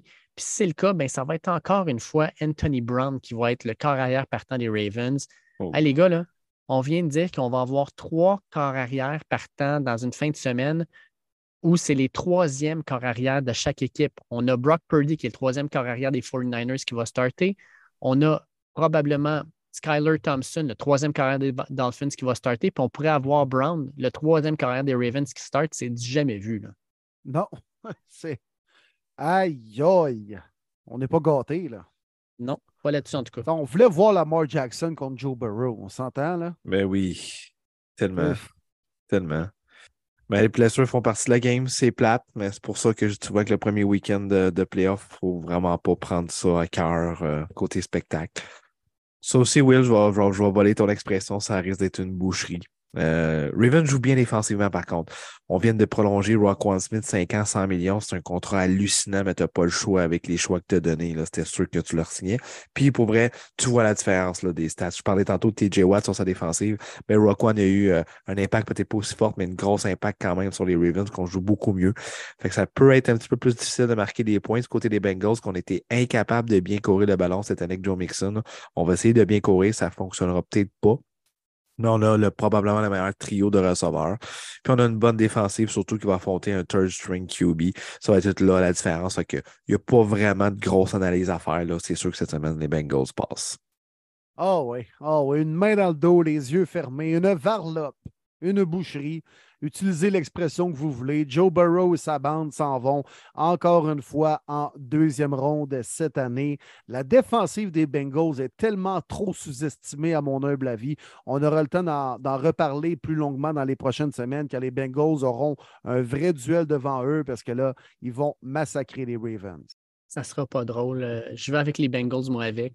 Sacrifice, ça, ça va mal virer, puis ça va mal virer vraiment vite.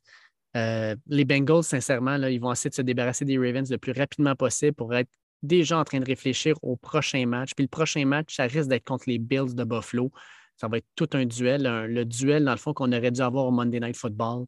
Fait que, ouais, victoire des Bengals sans trop se casser la tête. Dernier duel de la euh, fin de semaine, euh, comme tu disais, de carte sauvage, mon cher William. Euh, Cowboys qui rendent visite aux Bucks de Tampa Bay. Les Bucks qui sont même pas à 500 puis qui reçoivent un match à maison. Puis les Cowboys à 12-5 qui se pointent là avec la queue entre les jambes après avoir été euh, littéralement dominés par Washington. Michael Bourassa nous demande pensez-vous que Brady peut vaincre les Cowboys ou Prescott va jouer au-dessus de ses moyens pour pouvoir battre les, euh, les, les, les, les Bucks de Brady? Hmm, bonne question, Michael. Oui, vraiment une bonne question. Honnêtement, c'est lancé 25 cents dans les airs. Ce match-là peut aller vraiment en deux sens. Ça peut être les Cowboys qui dominent comme la, leur fiche la représente à 12-5, comme ça peut être l'expérience de Tom Brady puis l'insuccès qu'on a vu la semaine passée des Cowboys. Pour vrai, là, très difficile à prédire cette rencontre-là. C'est le match le plus dur à évaluer du week-end des cartes sauvages. Oui.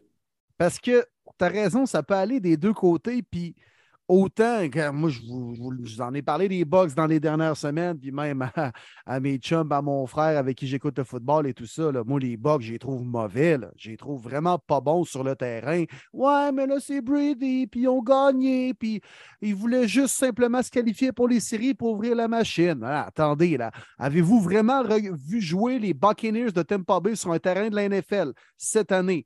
Venez pas me dire qu'il y, a eu quelque chose de convaincant là-dedans. Là. Mais en même temps, s'il y a bien une équipe qui est capable d'aller chier ça à l'étranger malgré le fait d'avoir 12 victoires, c'est bien les Cowboys de Dallas. Puis c'est le parfait adversaire pour Brady et les Bucks, les Cowboys. Parce que oui, ils sont bons, mais sont battables. Pas deux lignes extraordinaires. Quand même des éléments faciles à cibler ou en défensif où tu sois capable, mettons, de euh, bloquer euh, le numéro 11, Micah Parsons. Euh, CD Lamb, oui, est à surveiller en défensive, mais en même temps, c'est une équipe qui est quand même facilement battable, on va se le dire, malgré leur fiche de 12 victoires. Moi, je pense que si tu arrêtes le jeu au sol, tu forces Dak à passer le ballon, puis que tu limites la pression, c'est beaucoup d'affaires, mais tu es capable de battre les Cowboys. Exact. Je vais me mouiller, moi. Ouais, vas-y. Ouais. Ben, je vais y aller avec les box. Je vais y aller avec les box. Puis j'ai vu une stat intéressante, les gars, juste avant qu'on débute le podcast.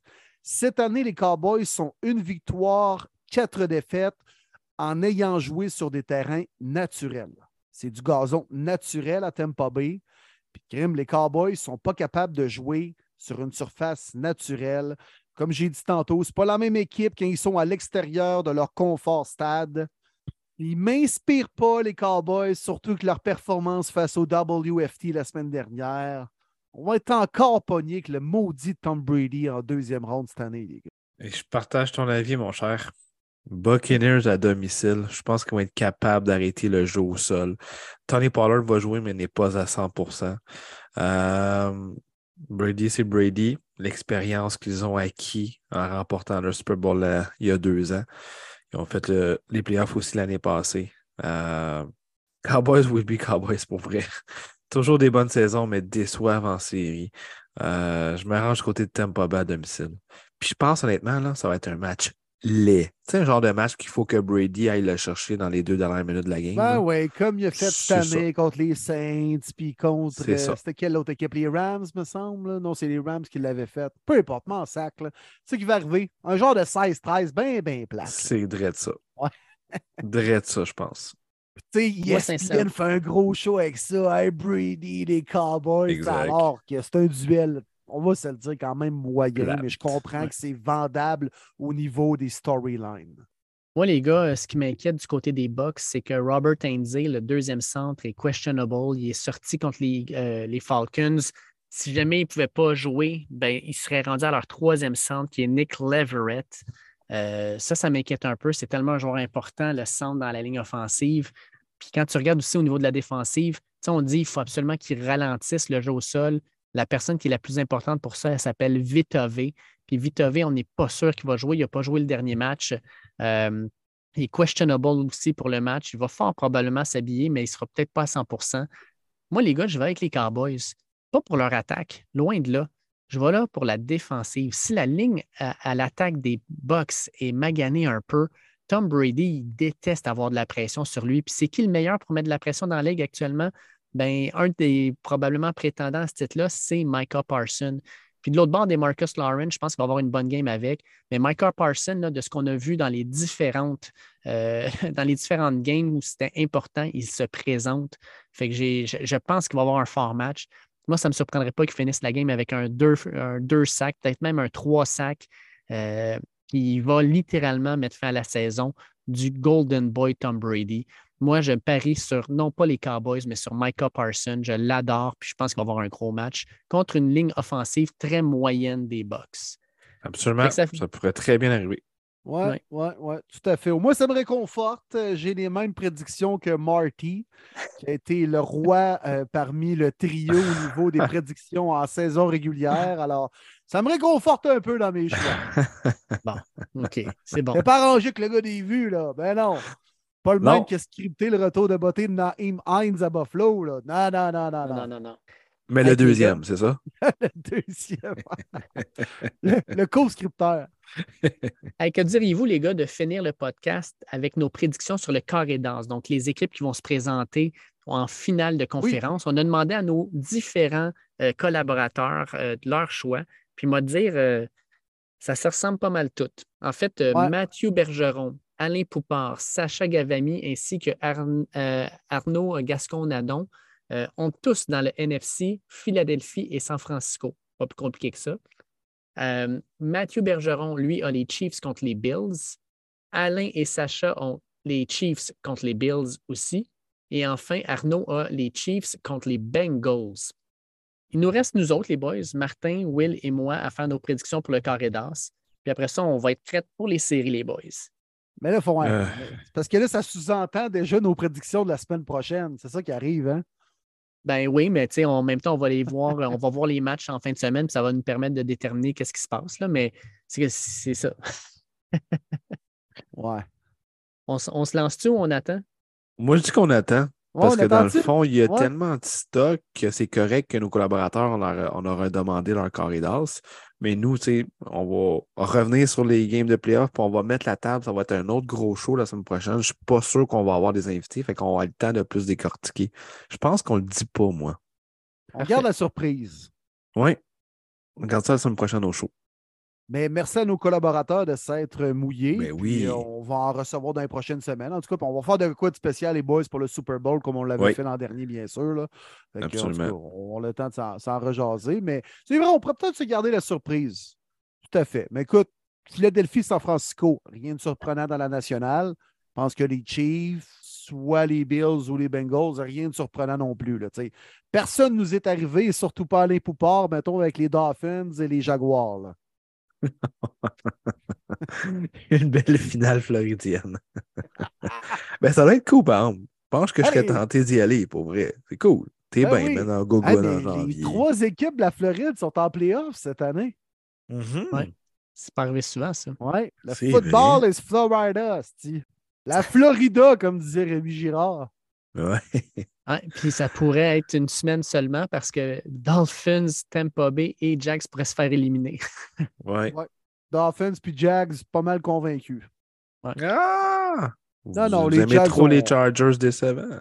Non, non, les, les, les Jags ont une réelle chance de gagner. Tout à fait. Tout à fait. Mais ça va être, ça va être un- une première fin de semaine de playoff. Ça va être le fun parce que la fin de semaine dernière, euh, on a eu quelques Exact. matchs. Là. Tu sais, Tu manges du Titans popcorn tranquille. Ben oui, mais tu sais, on a eu Ah, euh, la non, semaine dernière. Là, popcorn. Non, je sais pas ça. Ben, c'est pour ça que j'ai dit ça. Je sais contre- que t'aimes pas ça. Ah non, Bon. c'est dégueulasse. Bon. Ça a pas Mais non, c'est bon. Ça j'aime bourre ça. pas. Ben non, ça goûte à rien. Mais oui, ça coûte le sel. Fait qu'il faut que tu Ben boives oui. bien de la bière. C'est parfait. Ah oui.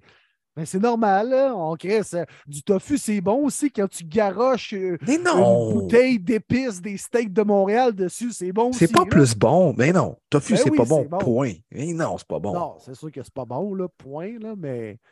ça goûte Mais non, mais du tu popcorn, au moins, c'est bien du sel. C'est parfait qu'une Ben oui, bonne ben bière sel, froide. Deux Non, non. bières, On trois bien bières. du sel sur une banane. Je suis convaincu qu'elle va être meilleure aussi. Pas sûr, moi. Ah, je vois, on va peut-être essayer demain matin. Tu nous en, tu nous en reparleras, Marley. Sucré salé. Ouais. Aïe, aïe, aïe. Ah, Hey, gros Ben, show, les boys. Gros show, Mais, hein. gros show, les boys. Ah, bah ouais, c'était cool. Un petit Ben, bilan. Puis Puis on l'a pas dit, mais on va le dire. C'est sûr qu'après le Super Bowl, vous le savez, on est pas mal l'un des seuls podcasts à le faire, puis on adore ça. De couvrir jusqu'en mai. Fait on a le temps en masse de décortiquer les divisions puis tout ça euh, tout après Super Bowl. C'est pour ça qu'on n'est pas trop rentré. On a juste donné des notes comme ça au podcast de cette semaine parce qu'on veut vraiment laisser plus de place pour le moment présent. Mais on va faire des choses spéciales là, euh, américaines, pas après nationales, là, inquiétez-vous pas. Ben oui, exact. Puis surtout euh, avec les embauches d'entraîneurs, les joueurs qui vont partir à gauche, à droite. Puis exact. une couple de questions, Dave, également, que tu as noté qu'on n'a probablement pas eu le temps de répondre à toutes les questions, mais qu'on garde quand même dans les prochaines semaines qui vont toujours être d'actualité. Donc, euh, inquiétez-vous pas, on va répondre à votre question. Puis merci de nous écrire toujours d'ailleurs. Bien, bien smart de votre part. Merci d'être là. Ben, Beaucoup écoute, de gars, questions. C'est hâte. On finit parce qu'il y a une question qui a été posée quatre fois. Manu Arsenault, Simon Riopel, Mathieu Labbé puis Stéphane Barry nous ont posé en gros à peu près la même question, soit, selon nous, quelle serait l'équipe Cendrillon, selon nous, qui préfère le upset puis se rendre jusqu'au Super Bowl? Hmm. Même, hein? C'est une équipe qui joue ce week-end, donc. Oui. Ben, fort probablement, oui. Ouais, ouais, ouais, ouais. Ben, Euh, je me mouille. Mathieu Bergeron serait trop content. Les Giants. Les Giants. Les Giants. G-Man, baby! Courir, courir, courir, courir. Belle équipe, belle, belle vibe, man. Je les ai vus sur place il y a deux semaines. Là. Vraiment, il y a une belle vibe au sein de cette équipe-là. Puis des fois, là, un bel esprit d'équipe de la sorte, ça peut battre bien du talent des fois.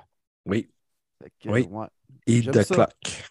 J'aime ça. Moi, les choix. gars, je vais avec les Chargers parce que les Chargers, avec Justin Herbert, qui ont le corps arrière, ils ont une défensive qui, peut-être pour une des premières fois cette saison, va jouer tout le monde ensemble si tout le monde est en santé. Euh, Justin Herbert, imaginez, s'ils iront au Super Bowl, il va avoir battu Patrick Mahomes, puis après ça, soit, mettons, probablement Joe Burrow ou Josh Allen.